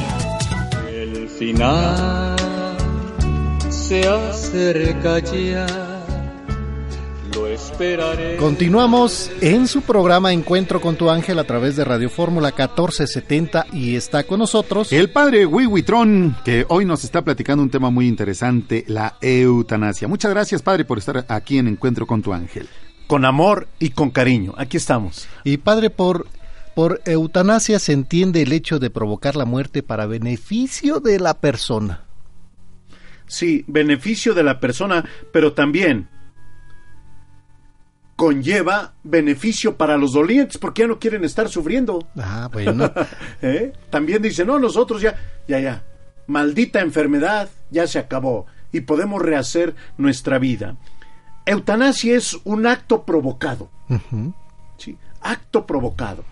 Acto provocado por quién? Por los médicos. ¿sí? Solamente un médico puede, puede hacer esto. Claro. Y de una manera intencional, de una manera deliberada.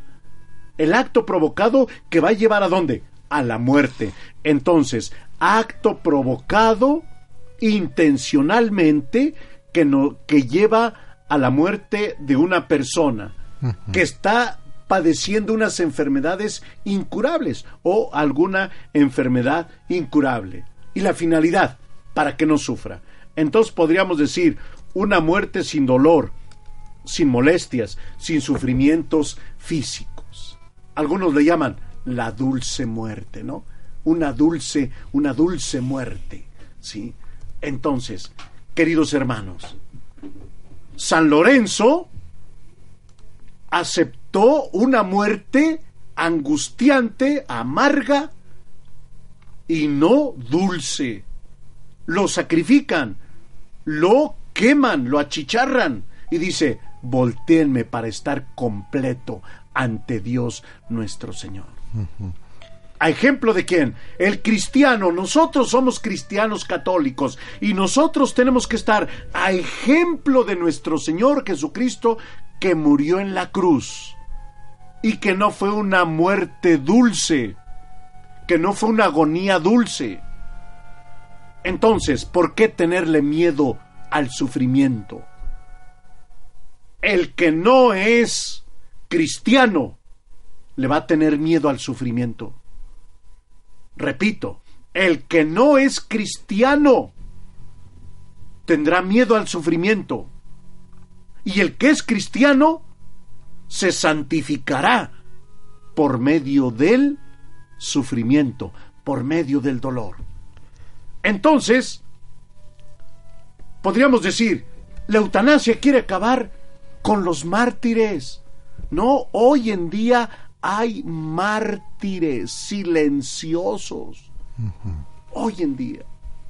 ¿Qué les parece, queridos amigos? Padre, yo me quiero sacar a cita hace unos años, no muchos, un científico australiano de 104 años eh, viajó.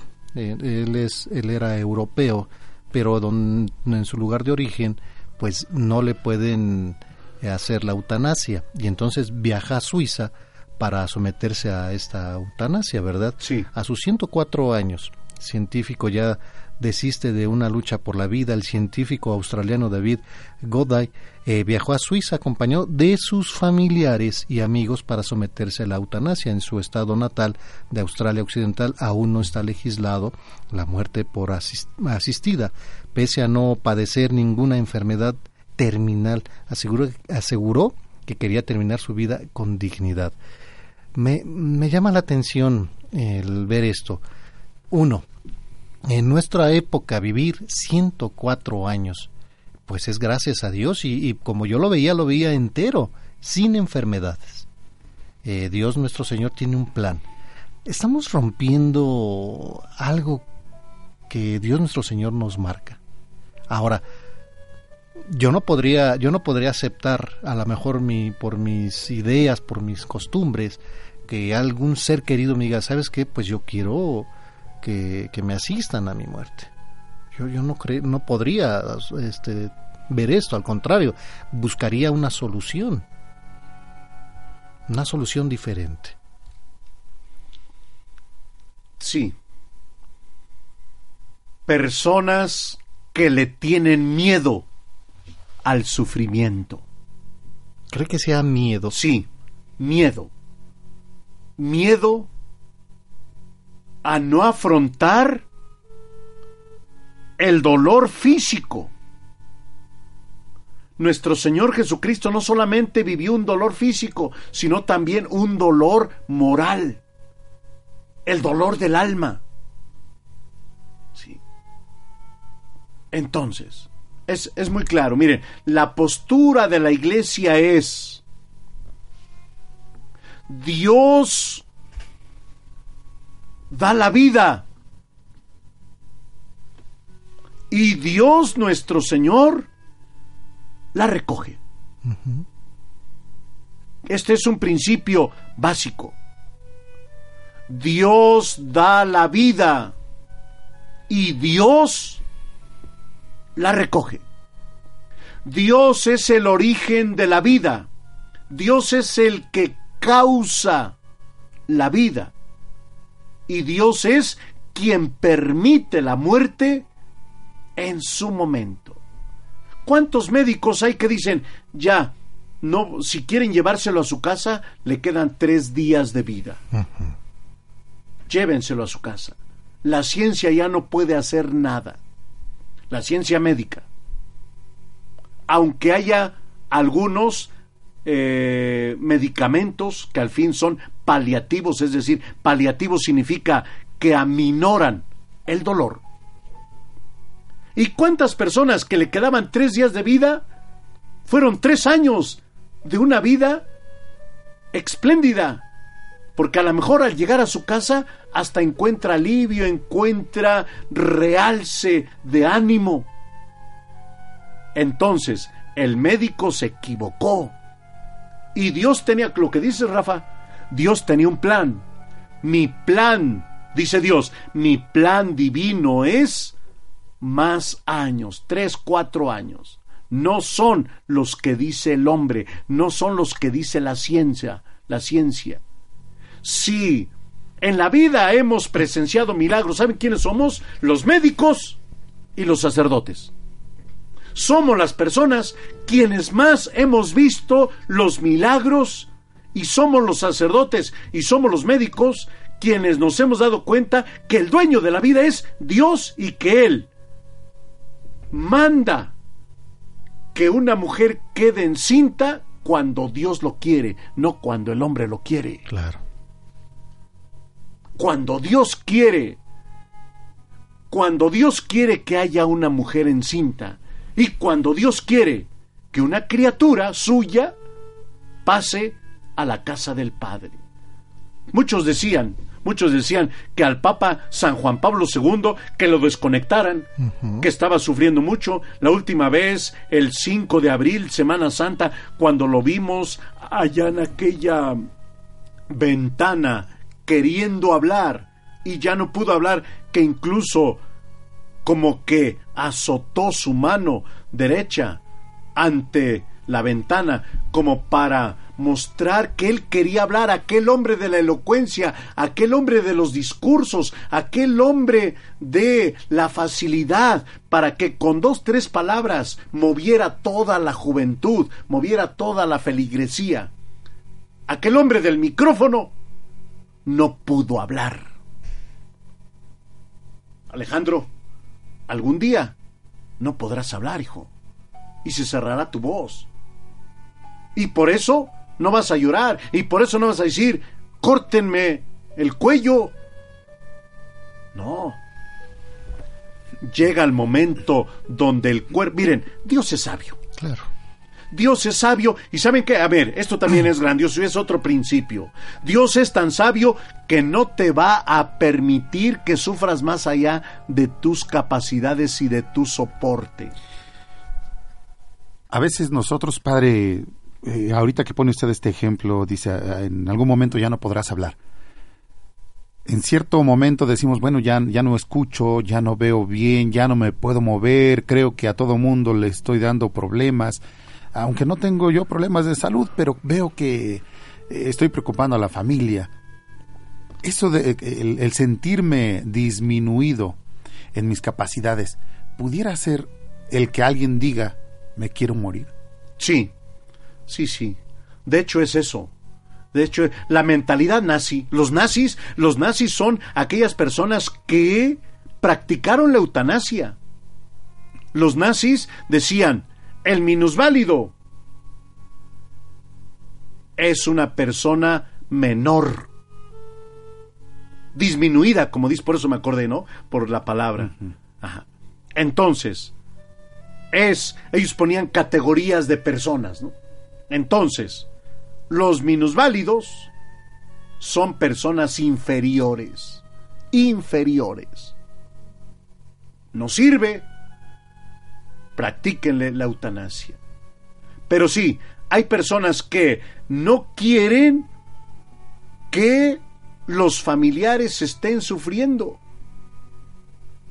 Pero también los familiares no quieren que el doliente, el paciente esté sufriendo. O sea, es, es de los dos. Tanto el paciente no quiere sufrir y no quiere ver sufrir a los familiares como los familiares no quieren ver sufrir a una persona. Aquí nos falta un criterio.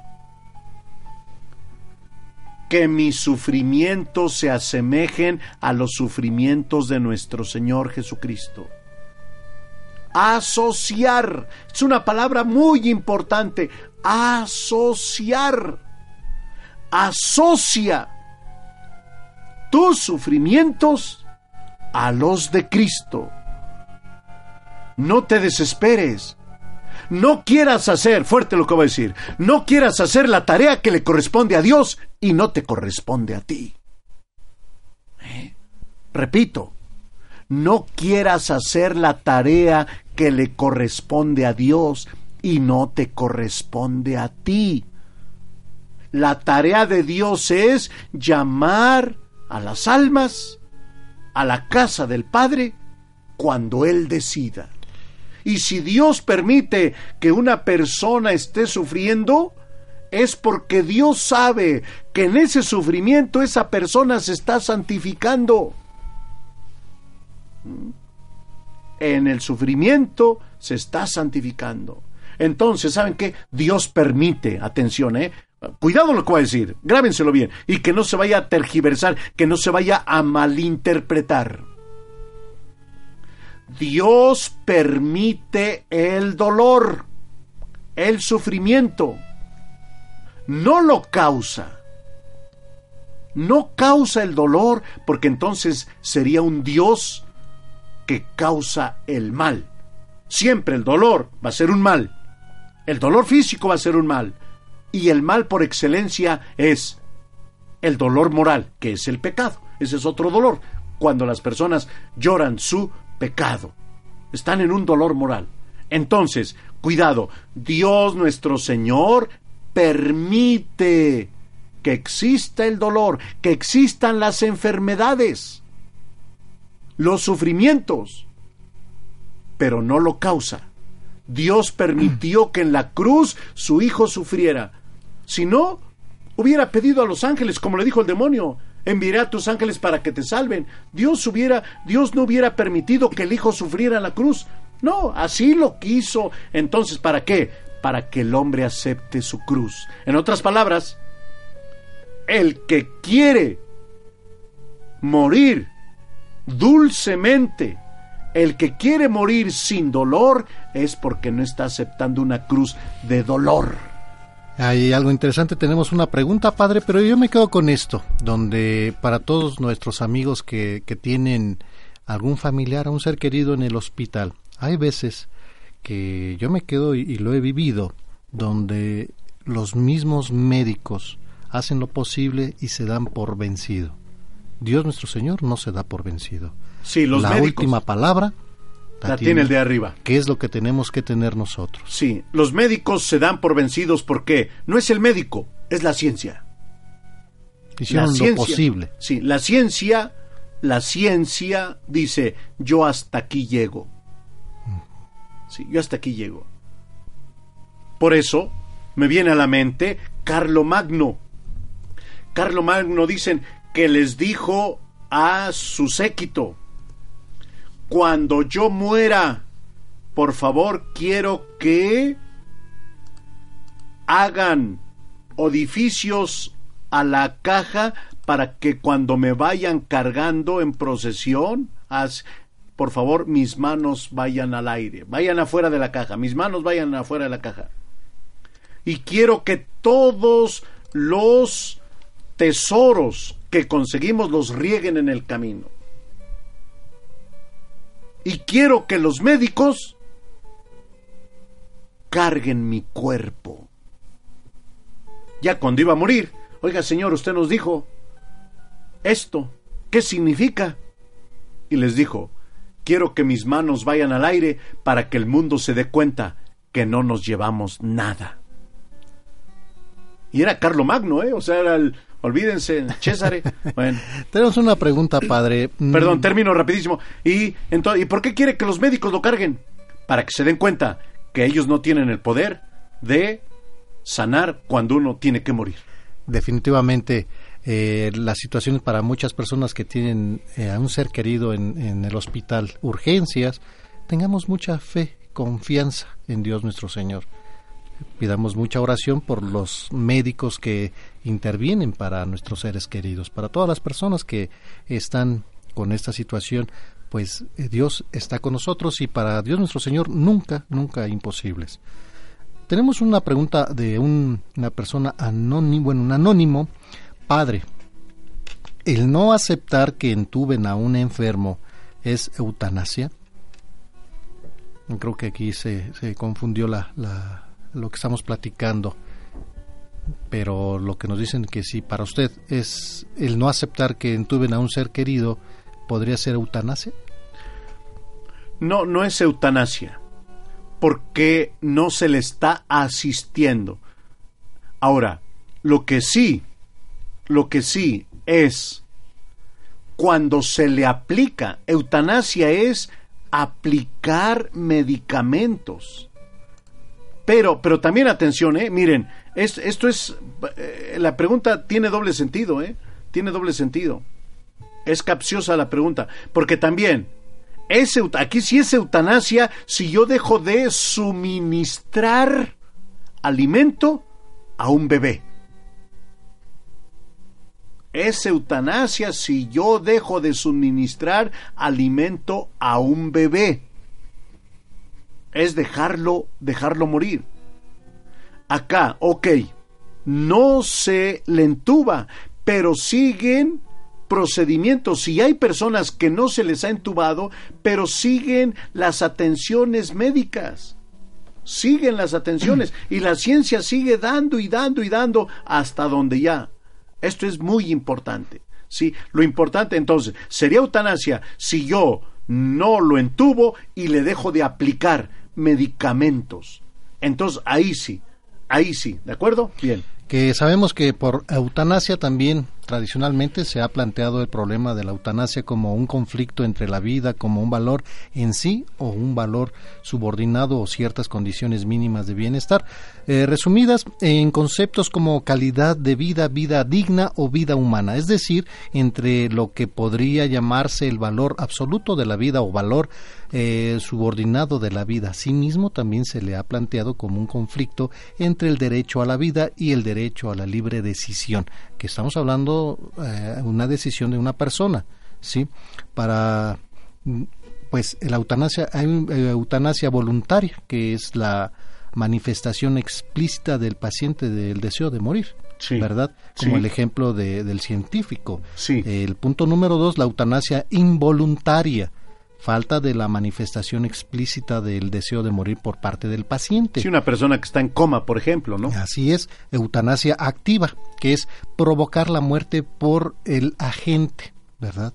Sí, de una manera di- activa. Activa significa, euta- porque hay dos tipos de eutanasia. Eutanasia activa y eutanasia pasiva. Eutanasia activa es cuando se provoca directamente la muerte y la otra pasiva es cuando se le deja de administrar poco a poco. Es como si una persona le voy a dejar de dar a un bebé, le dejo, poco a poco le voy dejando de dar alimento, pues yo sé que se va a morir. Claro que eso se le llama eutanasia pasiva, que Claro. es dejar morir al paciente. Sí. Que el, el, para mi punto de vista, el no dejar que yo entuben a un ser querido, pues a, los fines médicos sabemos que cuando ya entuban a una persona es porque ya está a fin de su vida.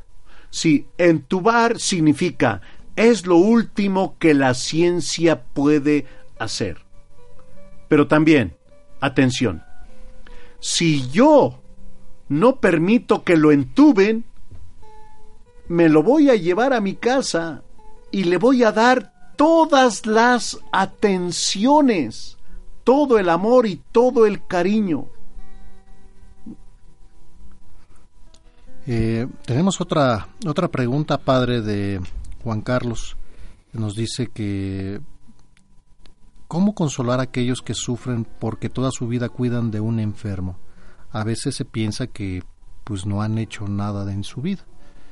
Sí. ¿Cómo podemos nosotros, o cómo poder consolar a las personas que obviamente por dedicarse a un enfermo?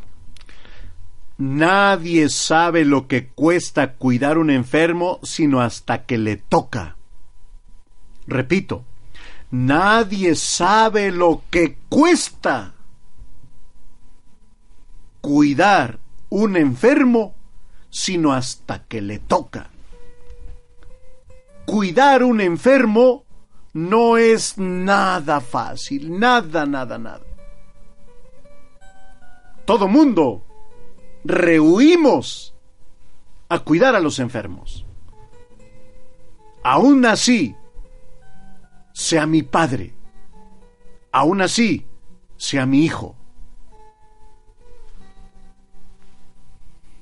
Un chico en el Reino Unido tenía muchos bienes. Tenía flota de aviones, barcos, mucho dinero dejó a su padre en el hospital, creo que esto lo dije hace ocho días, dejó a su padre en el hospital y dejó un cheque en blanco firmado. Cuiden de él. Oiga, pero no se va a quedar con su padre. Necesitamos un familiar aquí en el hospital. No, no, no. Cuiden de él. Y si llega a morir, me avisan. Cobren. Imagínense, por sus bienes abandonó el bien mayor. Por los bienes menores, que son los materiales, abandonó al bien mayor, que es su padre. Hay personas así, hijos. Hay personas así. Que prefieren su trabajo, que prefieren su carrera y no cuidan un enfermo. Por eso hoy en día hay muchas enfermas a domicilio Enfermeras. Enfermeras. Sí. Que, viene el- muchos. que viene la otra situación, padre, porque eh, lo hemos, incluso en, lo- en las familias que aún somos grandes, lo vemos. Cuando una persona, uno de los hermanos se dedica o hermana se dedica a cuidar a la mamá o al papá, vienen los reclamos después. Es que tú no la cuidaste bien. Queremos estar eh, operando desde lejos. Sí. Oye, ¿por qué no vienes?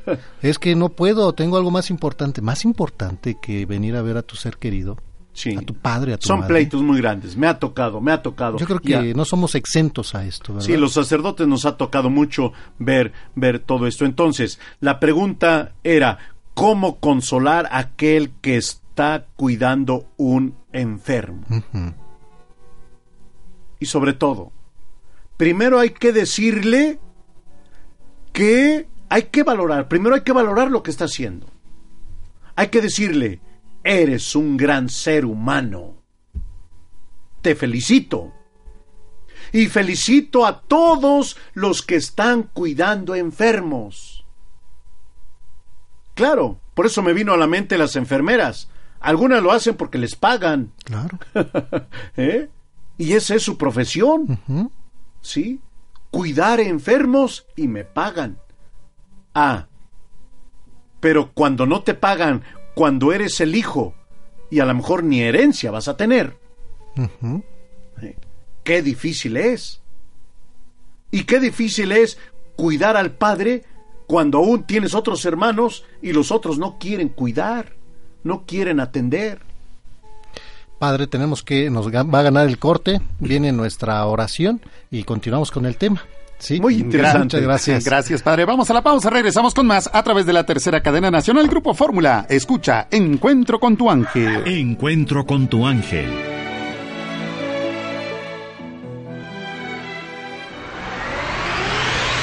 Escuchas Encuentro con tu ángel. Es momento de hacer nuestra oración. Vamos a ponernos en la gracia de Dios, participemos de ella y le pedimos al Padre Wiwi si nos apoya con esta oración, Padre.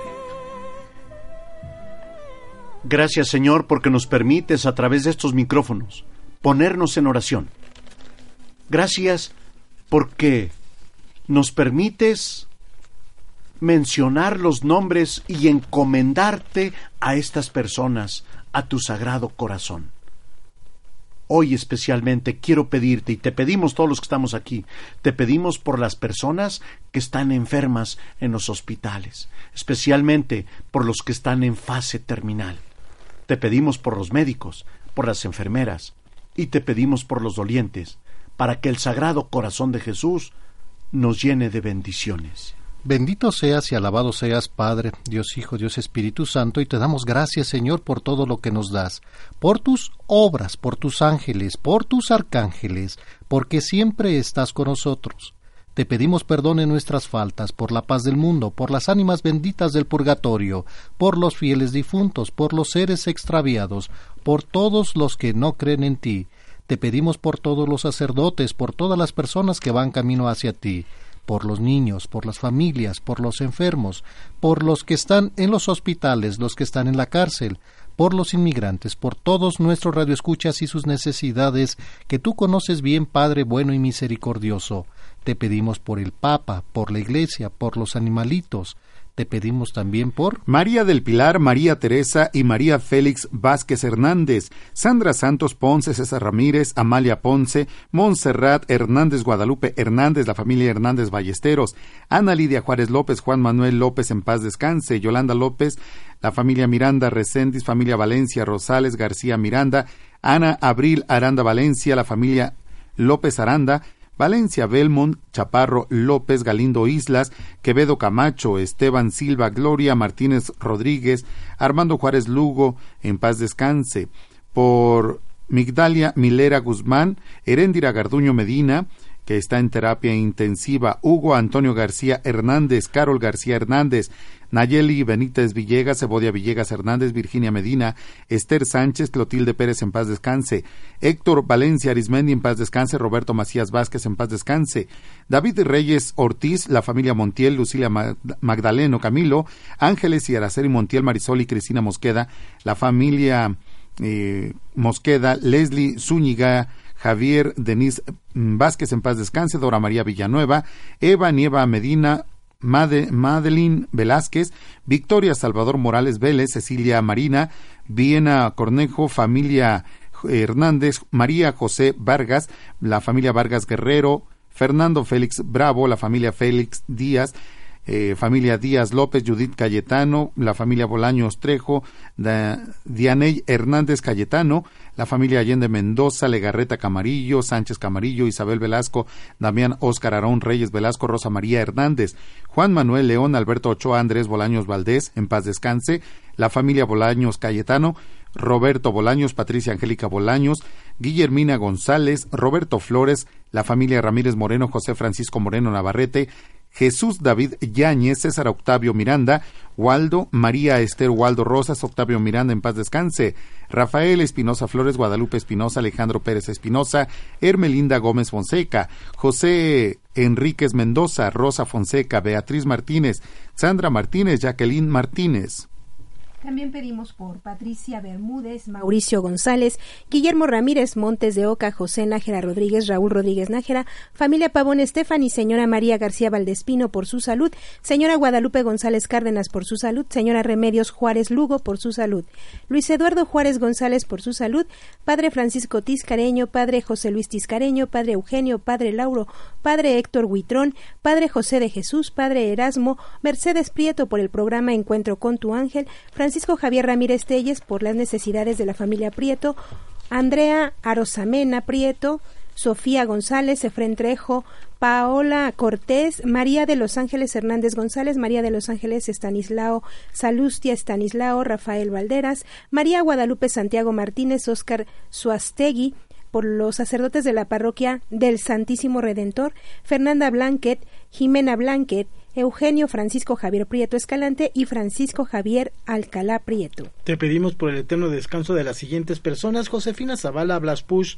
Salvador Vitria, Juan Negret, María Zavala, Carlos García, Alicia Márquez, Julia Sánchez, Abel Ruiz.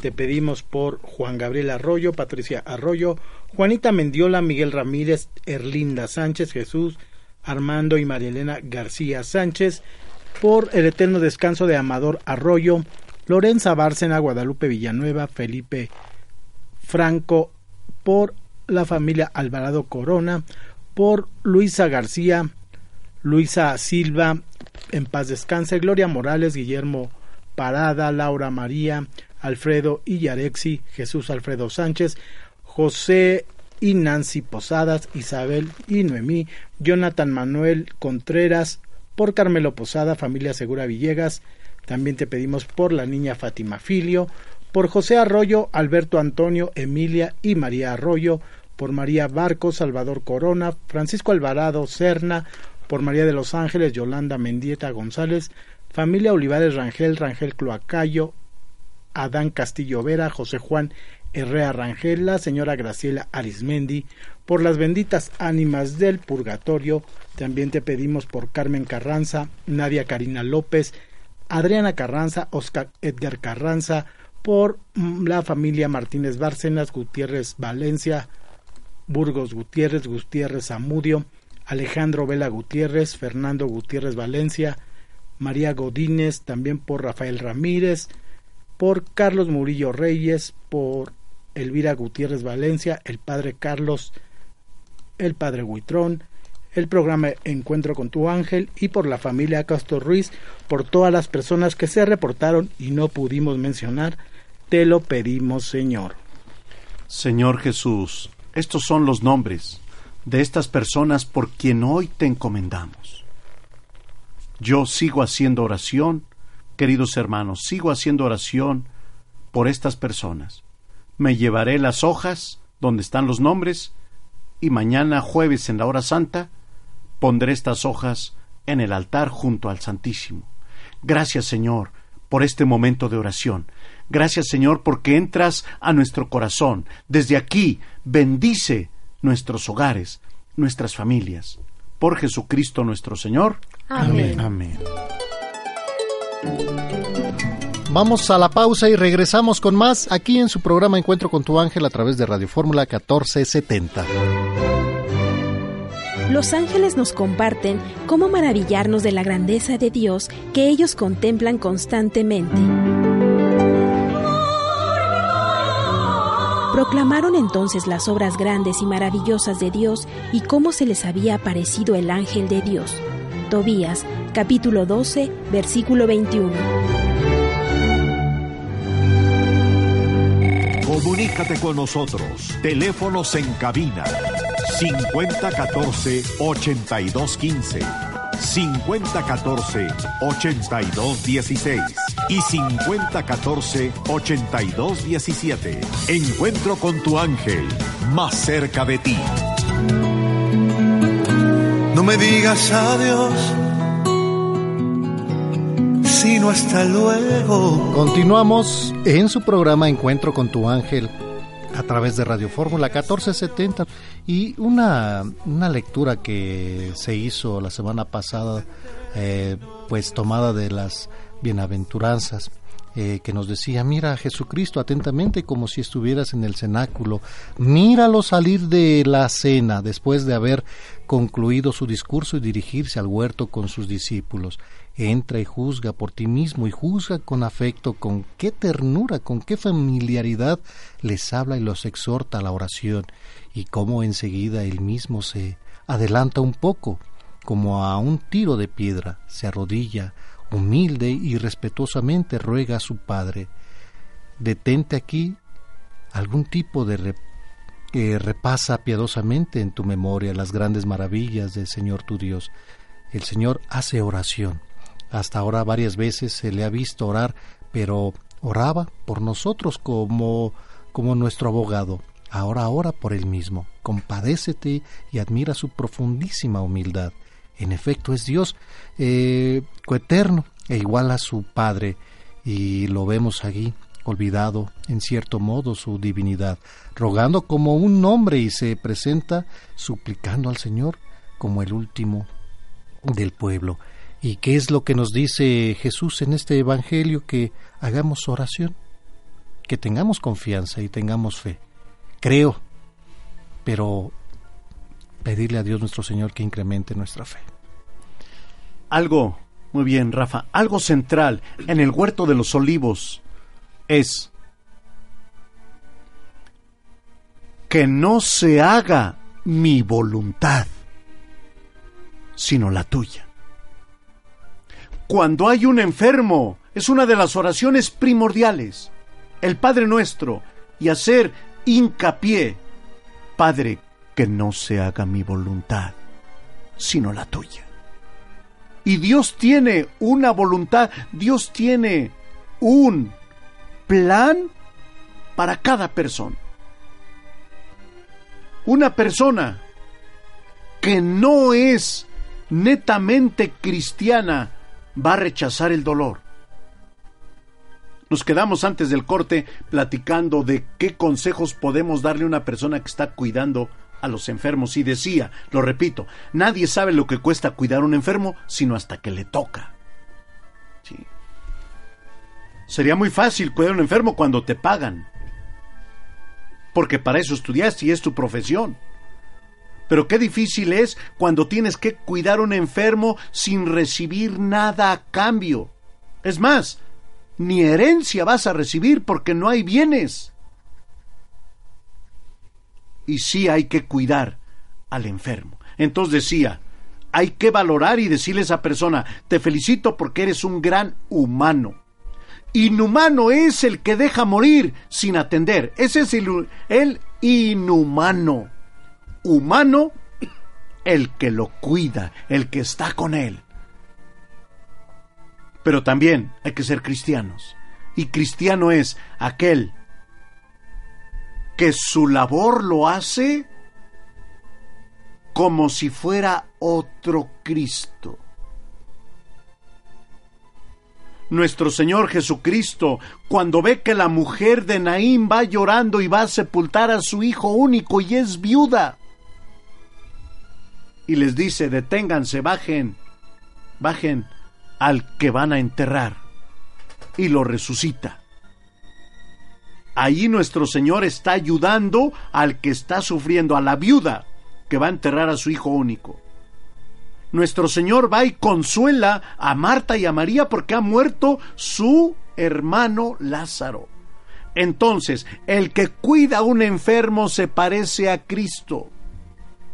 El que cuida a un enfermo se parece a Cristo. El que cuida a un enfermo se parece a María. María cuidó a Jesús desde siempre. Y aún, vean, qué corazón tan grande de María. Y aún así, el Hijo sufriendo y estando en la cruz y escurriendo de sangre. Ahí está María cuidando al que está sufriendo. Entonces, en pocas palabras, mi consejo es, sé humano, no inhumano, sé cristiano, no anticristiano, cuida al enfermo, parécete a Cristo, parécete a María. Padre, aquí estamos hablando, por ejemplo, de, del que está sufriendo y que a lo mejor y dice ya no quiero vivir. Y estamos hablando también de los familiares que a lo mejor dicen ya no quiero verlo sufrir. Las dos partes. A lo mejor el, el enfermo quiere vivir, pero los familiares dicen yo no quiero verlo sufrir. ¿Qué hay del, del médico o de la persona encargada de decir te voy a inyectar para que tengas una muerte digna. Digna. una, una muerte digna, no como si la muerte fuera eh, indigna. Bueno, queridos hermanos, yo quiero vivir.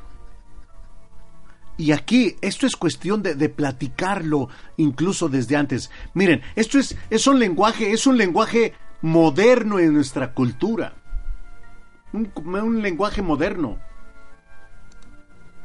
Entonces, el que lo platica es, si yo el día de mañana caigo en una enfermedad grave, si yo el día de mañana la ciencia no puede curar mis enfermedades, la persona tiene que decir, déjenme ofrecer mis dolores y mi enfermedad a Jesús y ofrecerla. El que es cristiano lo va a hacer.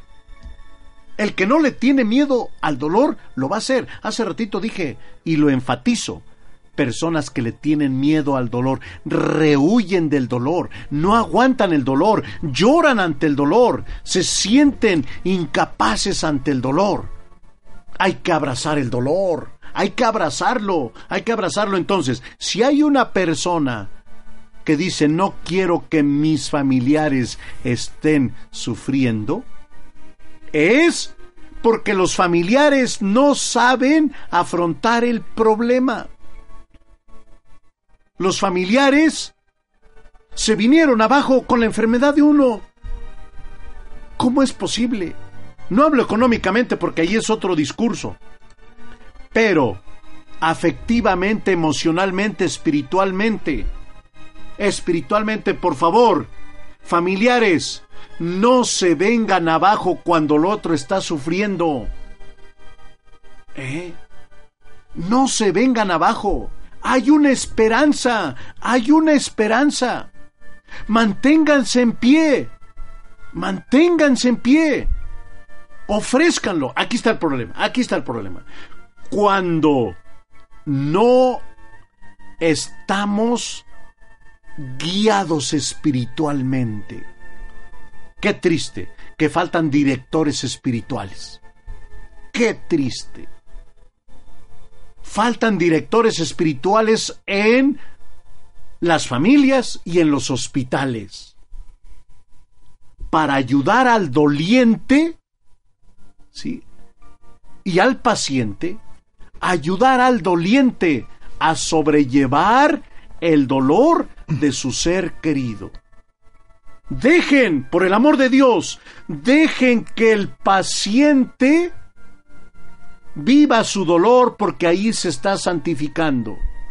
Sus penas serán perdonadas, sus pecados serán perdonados por el dolor que está viviendo.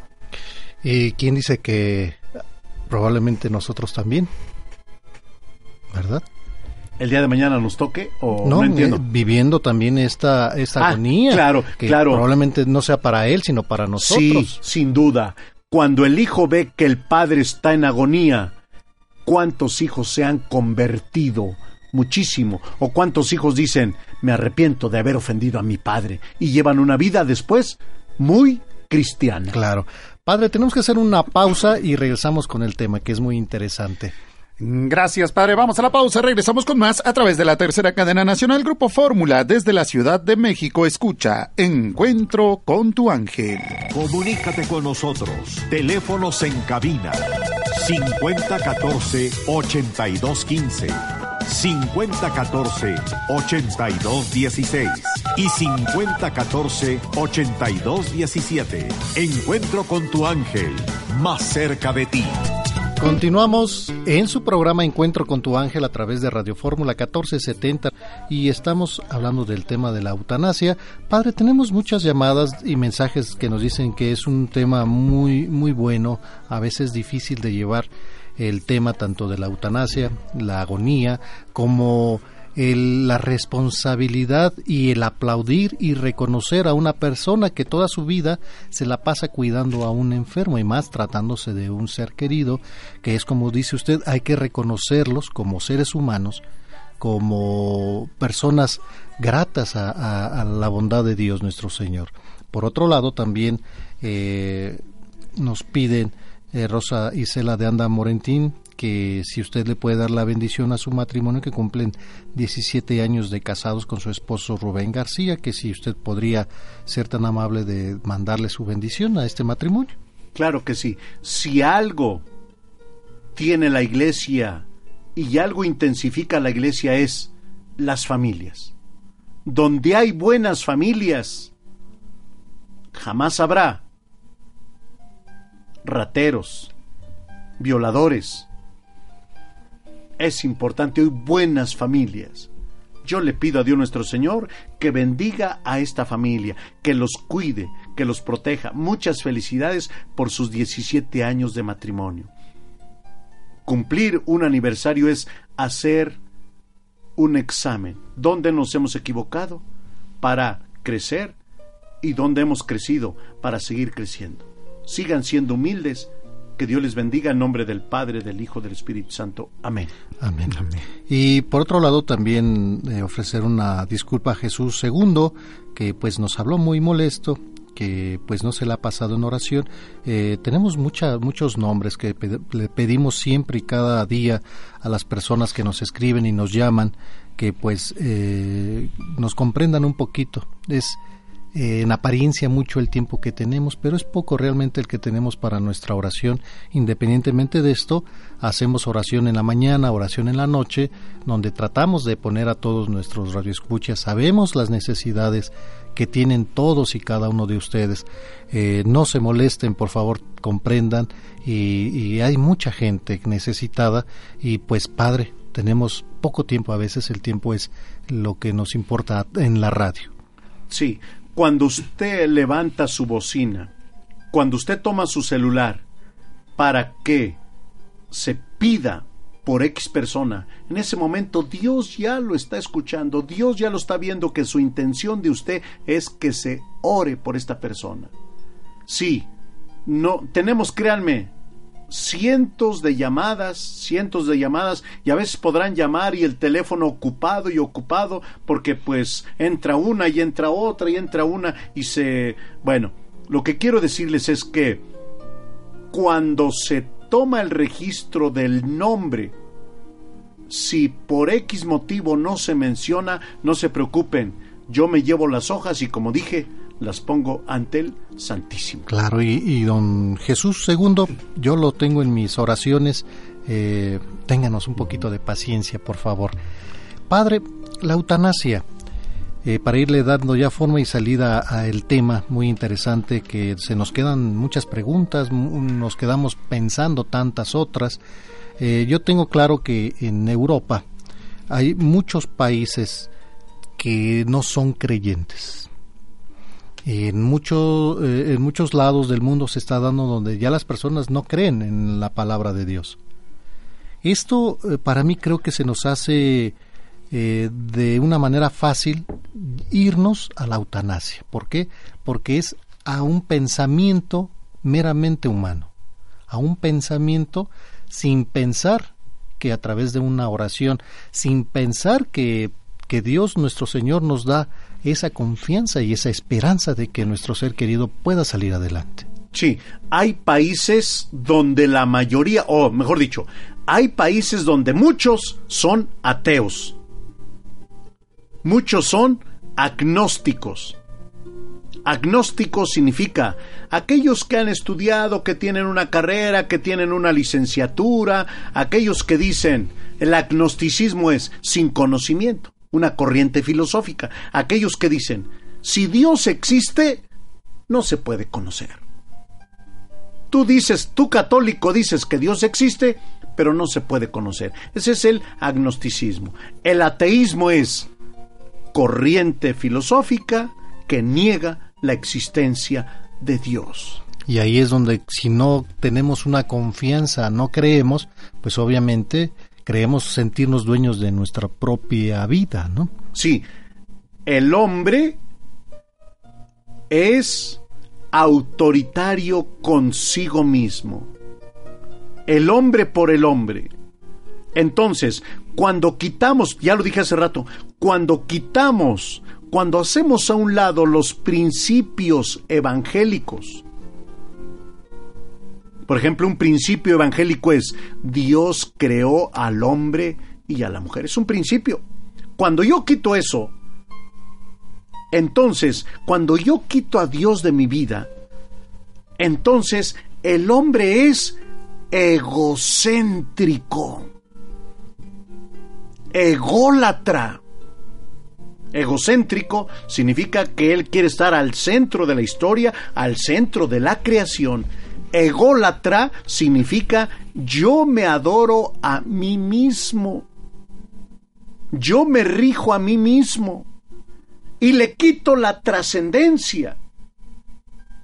Cuando hay una filosofía marxista, todos aquellos que son simpatizantes del marxismo,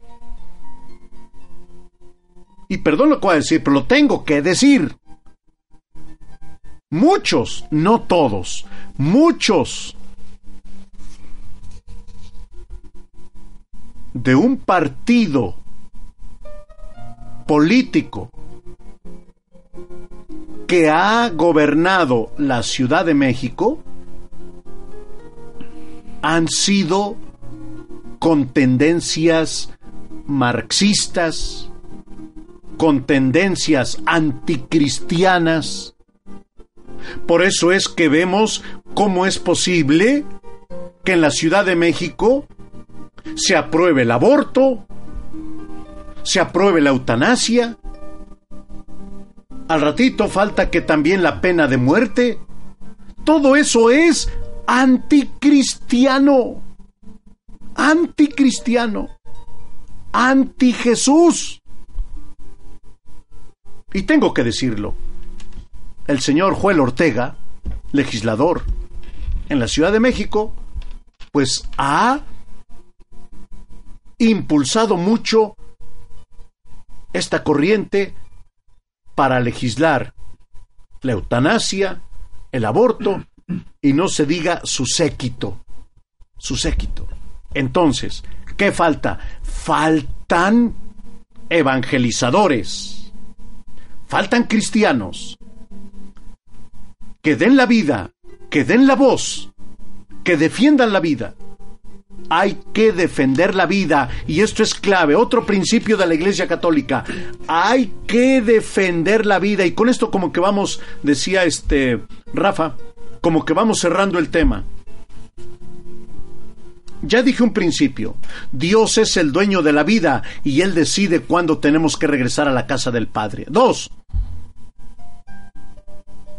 hay que defender la vida, procurar la vida desde el momento de la concepción hasta el momento de la muerte natural. Repito, desde el momento de la concepción, desde el momento en que hay una fecundación. El esperma fecunda un óvulo y de ahí viene un cigoto que se le llama en medicina. No es un ser extraño. ¿Cuántas personas dicen, no es que yo soy dueña de mi cuerpo y hago lo que yo quiero con mi cuerpo? No. No eres dueño de tu cuerpo, porque no te lo has dado a ti mismo. Yo soy dueño de esta taza y la voy a golpear. Yo soy dueño de esta taza. Sí, cargo mi taza. Pero no soy dueño de mi cuerpo porque no me lo he dado a mí mismo. No me lo he dado a mí mismo. Entonces no puedo hacer lo que yo quiera con mi propio cuerpo. Mucho menos con un cuerpo en mi vientre que es un ser querido, diría una madre. Entonces, no al aborto, no a la eutanasia, no a la pena de muerte. Sí.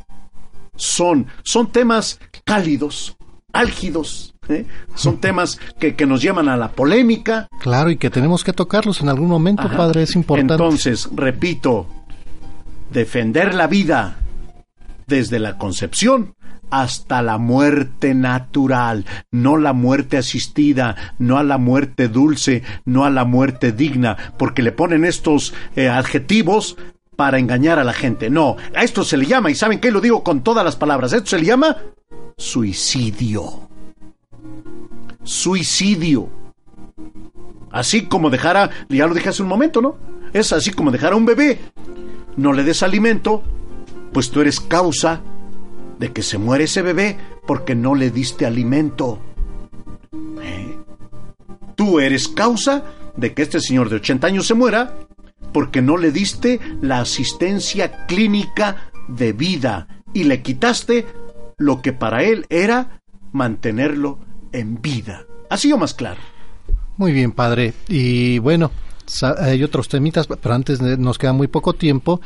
Ahí nos mandan una, una petición que si puede darle por favor la bendición a Heréndira Garduño Medina. Ella se encuentra en terapia intensiva. Está muy grave, padre. Ella es una niña y, y bueno, está en nuestras oraciones. Pedirle mucho a nuestra familia de Encuentro con tu Ángel y a todas las personas que se vayan sumando en oración, poner a la niña Heréndira eh, Garduño Medina por su salud y no nada más para ella, sino para todos los niños y las personas que estén en, en algún hospital. Rafa, ¿qué dije hace un momento? Que los médicos o el cuerpo médico y los sacerdotes somos de las personas que nos hemos dado cuenta y hemos presenciado muchos milagros. Claro. ¿Cuántos médicos han desahuciado a sus pacientes y después esos pacientes ya andan trabajando? ¿Eh? Entonces, de aquí mando la bendición a esta niña, que Dios sea su médico divino. Un consejo, un consejo, un consejo. Cuando alguien está enfermo, una de las oraciones que pueden estar repitiendo continuamente es, Jesús, mi Jesús sacramentado. Ahí va, mi Jesús sacramentado, sé tú el médico divino. Mi Jesús sacramentado, sé tú el médico divino. Y lo que dije hace un momento, como decimos en el Padre nuestro, que se haga tu voluntad y no la mía. Que Dios bendiga a los familiares y el médico divino asista a esta niña. Gracias, Padre. Y por otro lado, pues eh, dar gracias por el tema. Tenemos que hacer un, una pausa, una breve pausa, Padre, claro, y regresamos. Claro ¿Sí? que sí, claro que sí. Las mejores reflexiones con Guillermo Jiménez.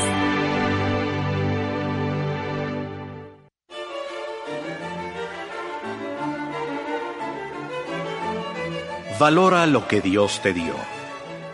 Un día, caminando por la calle, vi a un niño solo y triste y me dije, gracias Dios mío, porque tengo una familia y amigos, porque jamás he sentido la soledad y el desamparo por los que ese pequeño ha de estar pasando. Seguí mi andar y vi a un niño ciego y dije, gracias Dios mío porque tengo ojos y veo, porque sé lo que es un amanecer. He visto el arco iris, las estrellas, las flores y la luna, y ese pequeño niño jamás podrá hacerlo.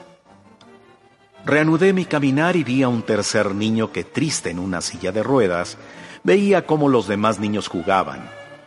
Y por tercera vez agradecía a Dios, ahora por estar sano. Pero antes de llegar a mi destino, vi una luz que se acercaba. Era un niño y me dijo algo que jamás olvidaré. Tú me has visto antes y piensas que soy infeliz, que estoy solo y triste, pero te equivocas. Esos tres niños que antes viste eran uno solo. Era yo que tuve que hacerte creer que era infeliz para que tú descubrieras la gran riqueza que posees. En las cosas más simples y sencillas, ahí se encuentran los valores más grandes. Cuando veas a alguien como ellos, no pienses en que sufren, sino en que así son felices, porque ellos, al igual que tú, han descubierto su riqueza. Pide por ellos y por ti, y agradece a Dios lo que tienes, y cada vez que tengas la oportunidad, haz descubrir a otros la riqueza que poseen. Y el niño desapareció. Escuchamos en la voz de Memo Jiménez, Valora lo que Dios te dio. Vamos a la pausa y regresamos con más aquí en su programa Encuentro con tu ángel a través de Radio Fórmula 1470. Los ángeles nos libran de innumerables peligros de alma y de cuerpo, como le sucedió al justo Lot. Al amanecer, los ángeles apuraron a Lot diciéndole, Levántate, toma a tu esposa y a tus dos hijas, no sea que te alcance el castigo de la ciudad. Una vez fuera dijeron, Ponte a salvo. Por tu vida, no mires hacia atrás ni te detengas en parte alguna de esta llanura, sino que huya a la montaña para que no perezcas. Génesis, capítulo 19, versículos 15 y 17.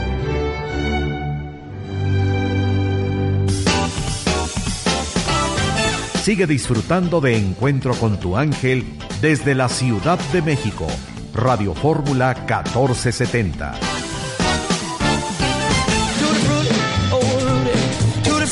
Continuamos en su programa Encuentro con tu ángel a través de Radio Fórmula 1470 y le damos la bienvenida a los compañeros aquí en cabina, al padre Tron para servirles con amor y cariño y estoy muy contento porque tenemos la oportunidad de comunicarnos, estar en comunión a través de un micrófono. Gracias, Padre, por la compañía. Martín Esquivel, es un gusto. Alejandro López, ese soy yo. Padre, pues muchísimas gracias. Un tema interesante. Yo creo que aclaramos algunas ideas, se nos vinieron otras preguntas, pero bueno, eh, pues ya nos daremos la oportunidad de, de tenerlo primeramente Dios cada, cada miércoles, si Dios nos lo permite. Claro que sí, con el favor de Dios.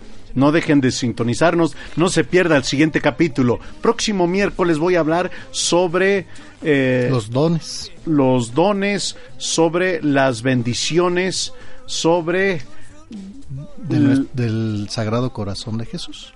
Sí, estén, se acerca la fiesta del Sagrado Corazón de Jesús. Entonces, el Sagrado Corazón de Jesús da unas promesas, las promesas. a Santa Margarita, las promesas del Sagrado Corazón de Jesús, y voy a ir explicando una por una a qué se refieren las promesas del Sagrado Corazón de Jesús, las doce promesas del Sagrado Corazón de Jesús, para que ustedes este, se enamoren y acérquense al Sagrado Corazón de Jesús. Mando un saludo a la señora María Magdalena Rosales Chávez.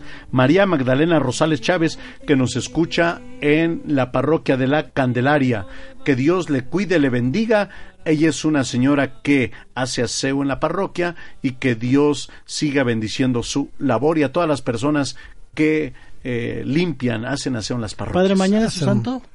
¿El mío? Sí. No, es hasta octubre. Que mañana sabemos que, que mañana sabemos que Corpus Christi, Cuerpo de Cristo, fiesta religiosa de la Iglesia Católica, en que se celebra la Eucaristía, el cuerpo y la sangre de Cristo. Se trata de una fiesta tradicional de carácter religioso y popular que allá en España, que pues lo manejan con mucha devoción, Padre, que se celebra 60 días después del domingo de resurrección, día jueves, de, que en esta ocasión nos toca el día de mañana, que es eh, la festividad del cuerpo de Cristo. El cuerpo y la sangre de Cristo. Sí, no dejen de adorar al Santísimo Sacramento. El cuerpo y la sangre de nuestro Señor Jesucristo se encuentran en el sagrario y en cada Eucaristía. Muchas gracias a todos los que espero les haya gustado la mega hora santa. Seis mil personas el día eh, 15 eh, este sábado que pasó, 15 de junio, en el Centro de Espectáculos Karma en Chalco para adorar al Santísimo Sacramento. Fue una experiencia muy bonita y de aquí nos vamos hasta el 30 de noviembre. Hasta el 30 de noviembre será la cuarta mega hora santa, pero antes tendremos una en la parroquia. En Nuestra Señora de la Candelaria tendremos una mega hora santa el día, el primer, va a ser el domingo, primer domingo de agosto, me parece el 4 de agosto. 4 de agosto están todos invitados, es el día del sacerdote, porque es el día que celebramos al cura de Ars, al cura de Ars, patrón de los sacerdotes. 4 de agosto, mega hora santa en la parroquia, no en el centro de espectáculos. Esta va a ser en las eh, en la parroquia propiamente. Bueno, pues ahí lo tienen, ya le estaremos dando pues las fechas. Poco a poco, sí, iremos recordando. Para recordar y que si usted les queda cerca, pues puedan asistir con el padre allá en Tlapala. Sí, ¿cómo llegar a Tlapala? La ubicación, ¿cómo llegar? Hay, varias formas de, de llegar. Los que van por Tláhuac llegan a Chalco. Allí en Chalco hay que preguntar dónde está Tlapala. Todos los que llegan a Chalco, Chalco es el municipio y Tlapala es una delegación es como diríamos en los pueblos, una ranchería. Entonces, del municipio a Tlapala son 8, 10 minutos, son 10 minutos, está muy cerquita, está pegado prácticamente el municipio con, eh, con Tlapala. O los que van por la, los que viven acá por la zona oriente, los que viven en Los Reyes, en Esa, los que viven por el aeropuerto, los que viven por la agrícola oriental, sí, los que viven acá por la villa, pueden tomar la autopista México-Puebla, salirse en la caseta que dice Cuautla. Cuautla Chalco. Exactamente, salirse en la caseta Cuautla Chalco. De ahí de la caseta es todo derecho, todo derecho. De la caseta a Tlapala son 12 minutos. 13 minutos, está muy, muy cerquita. Está, Tlapala está sobre la carretera México, eh, Chalco, Cuautla. Chalco, muy cerquita. pues ahí lo tienen, ah, pues ahí lo tienen, para que... Y es cercano, de aquí en el aeropuerto, creo que salen... Ah, sí, también los que no van exactamente, gracias. Hay dos maneras de irse en autobús. Uno sale en el metro Zaragoza y ese va a Tlapala. En el metro Zaragoza, preguntar cuáles son los que van a Tlapala. Y hay otro que sale en el Boulevard Aeropuerto en la estación Boulevard Aeropuerto hay, hay un autobús que se llama El Cardenal y su primera parada es Tlapala primera este, parada Tlapala. Ese va a San Rafael, Tlamanalco, son pueblos más adelante, pero antes está Tlapala. Pues ahí tienen el dato y recuerden que mañana, pues la festividad del cuerpo y la sangre de nuestro Señor Jesucristo, eh, no, se los, no se les debe de olvidar. Eh, el Santísimo estará expuesto todo el día, entiendo, y bueno, pues para que vayan y asistan ustedes a misa. Y bueno, ¿cuál va a ser la recomendación para el día de hoy del desayuno? Hoy sí, hace ocho días, gracias Martín, me disparó un rico, me ofreció un rico desayuno. Hoy, hoy, hoy me toca, hoy me toca. ¿En serio? Sí, hoy me toca ofrecer un, un desayunito aquí a mis, a mis amigos. Pero, pero no quiero. También se aplaude eso, sí, qué bueno. pero, pero no quiero imponerles mi gusto. ¿Qué es lo que quieren desayunar? Mi gusto es... Ah, lo que se me antoje, padre. Sí, hombre. Pues a mí se me antojan unas migas. ¿Unas? Migas. Vamos a buscar donde hay unas migas. Ok. Vamos a buscar donde ahorita buscamos aquí, preguntamos. Es más, saliendo cualquier taxista no es necesario ir a buscar, ya sabemos, dónde. ah, ya saben dónde. Sí, sí, sí. Ah, pues yo no sabía. okay. No se preocupe ahí con la güera y ya vamos a desayunar. Yo en lo personal, bueno, yo me quedo con una eh, tan pequeña Una carne tan pequeña. Una carnita tan pequeña. ¿Y de tomar qué prefieres? Yo un café de olla. Ah, café de Un olla. de Martín. Yo pues con las migas necesariamente un refresco. Un refresco. Sí. Un refresquito. Yo hoy tengo ganas de una tortita de pollo. Alejandro, una tortita de pollo. Sí, acompañado con un té. Con un té. Y le ponemos un poquito de salsita, le ponemos chilito, algo así, ¿no? Un poquito de chipotle. Un po ah, perfecto, Ujú. exacto, chipotle. Y ah, eh, tomar. Nada más mi té. Con Tu eso. setito. Con eso nada más. Bueno, pues a todas las barato, personas que aún no han desayunado, ya es tiempo para que eh, desayunen. Nosotros, pues gracias a Dios, eh, tenemos la oportunidad de ir a desayunar. Así es. Bueno, y lo que puedan desayunar en casita, háganlo con cariño y con toda su familia, si es posible, y háganlo con mucho amor.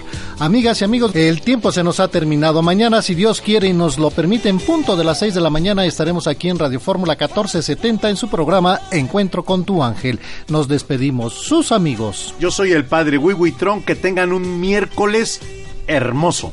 Martín Esquivel.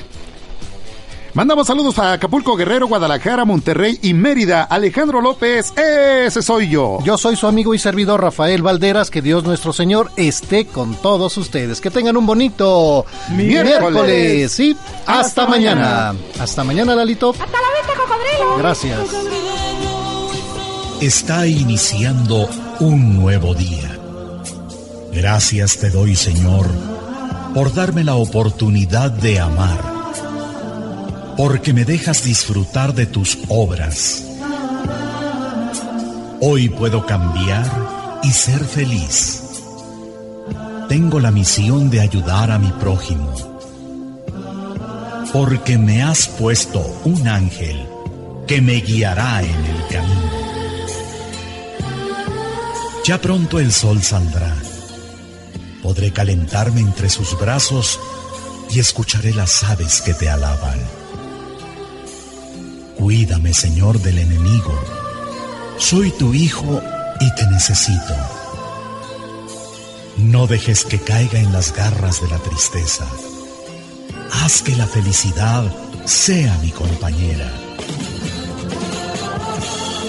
Te veo en la sonrisa del niño en los colores de las flores, en los paisajes que has formado.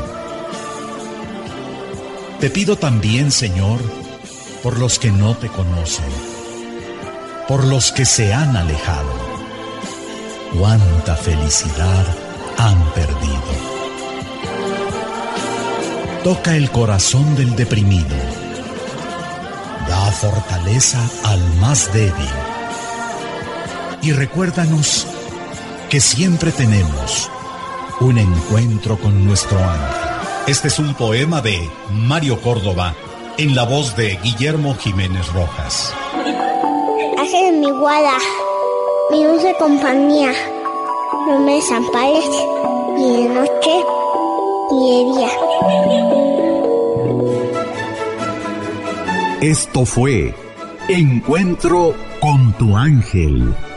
Recuerda que mañana tenemos una cita en la que esperamos escuchar la voz de Dios para avivar el fuego de su espíritu que vive en nosotros. Encuentro con tu ángel.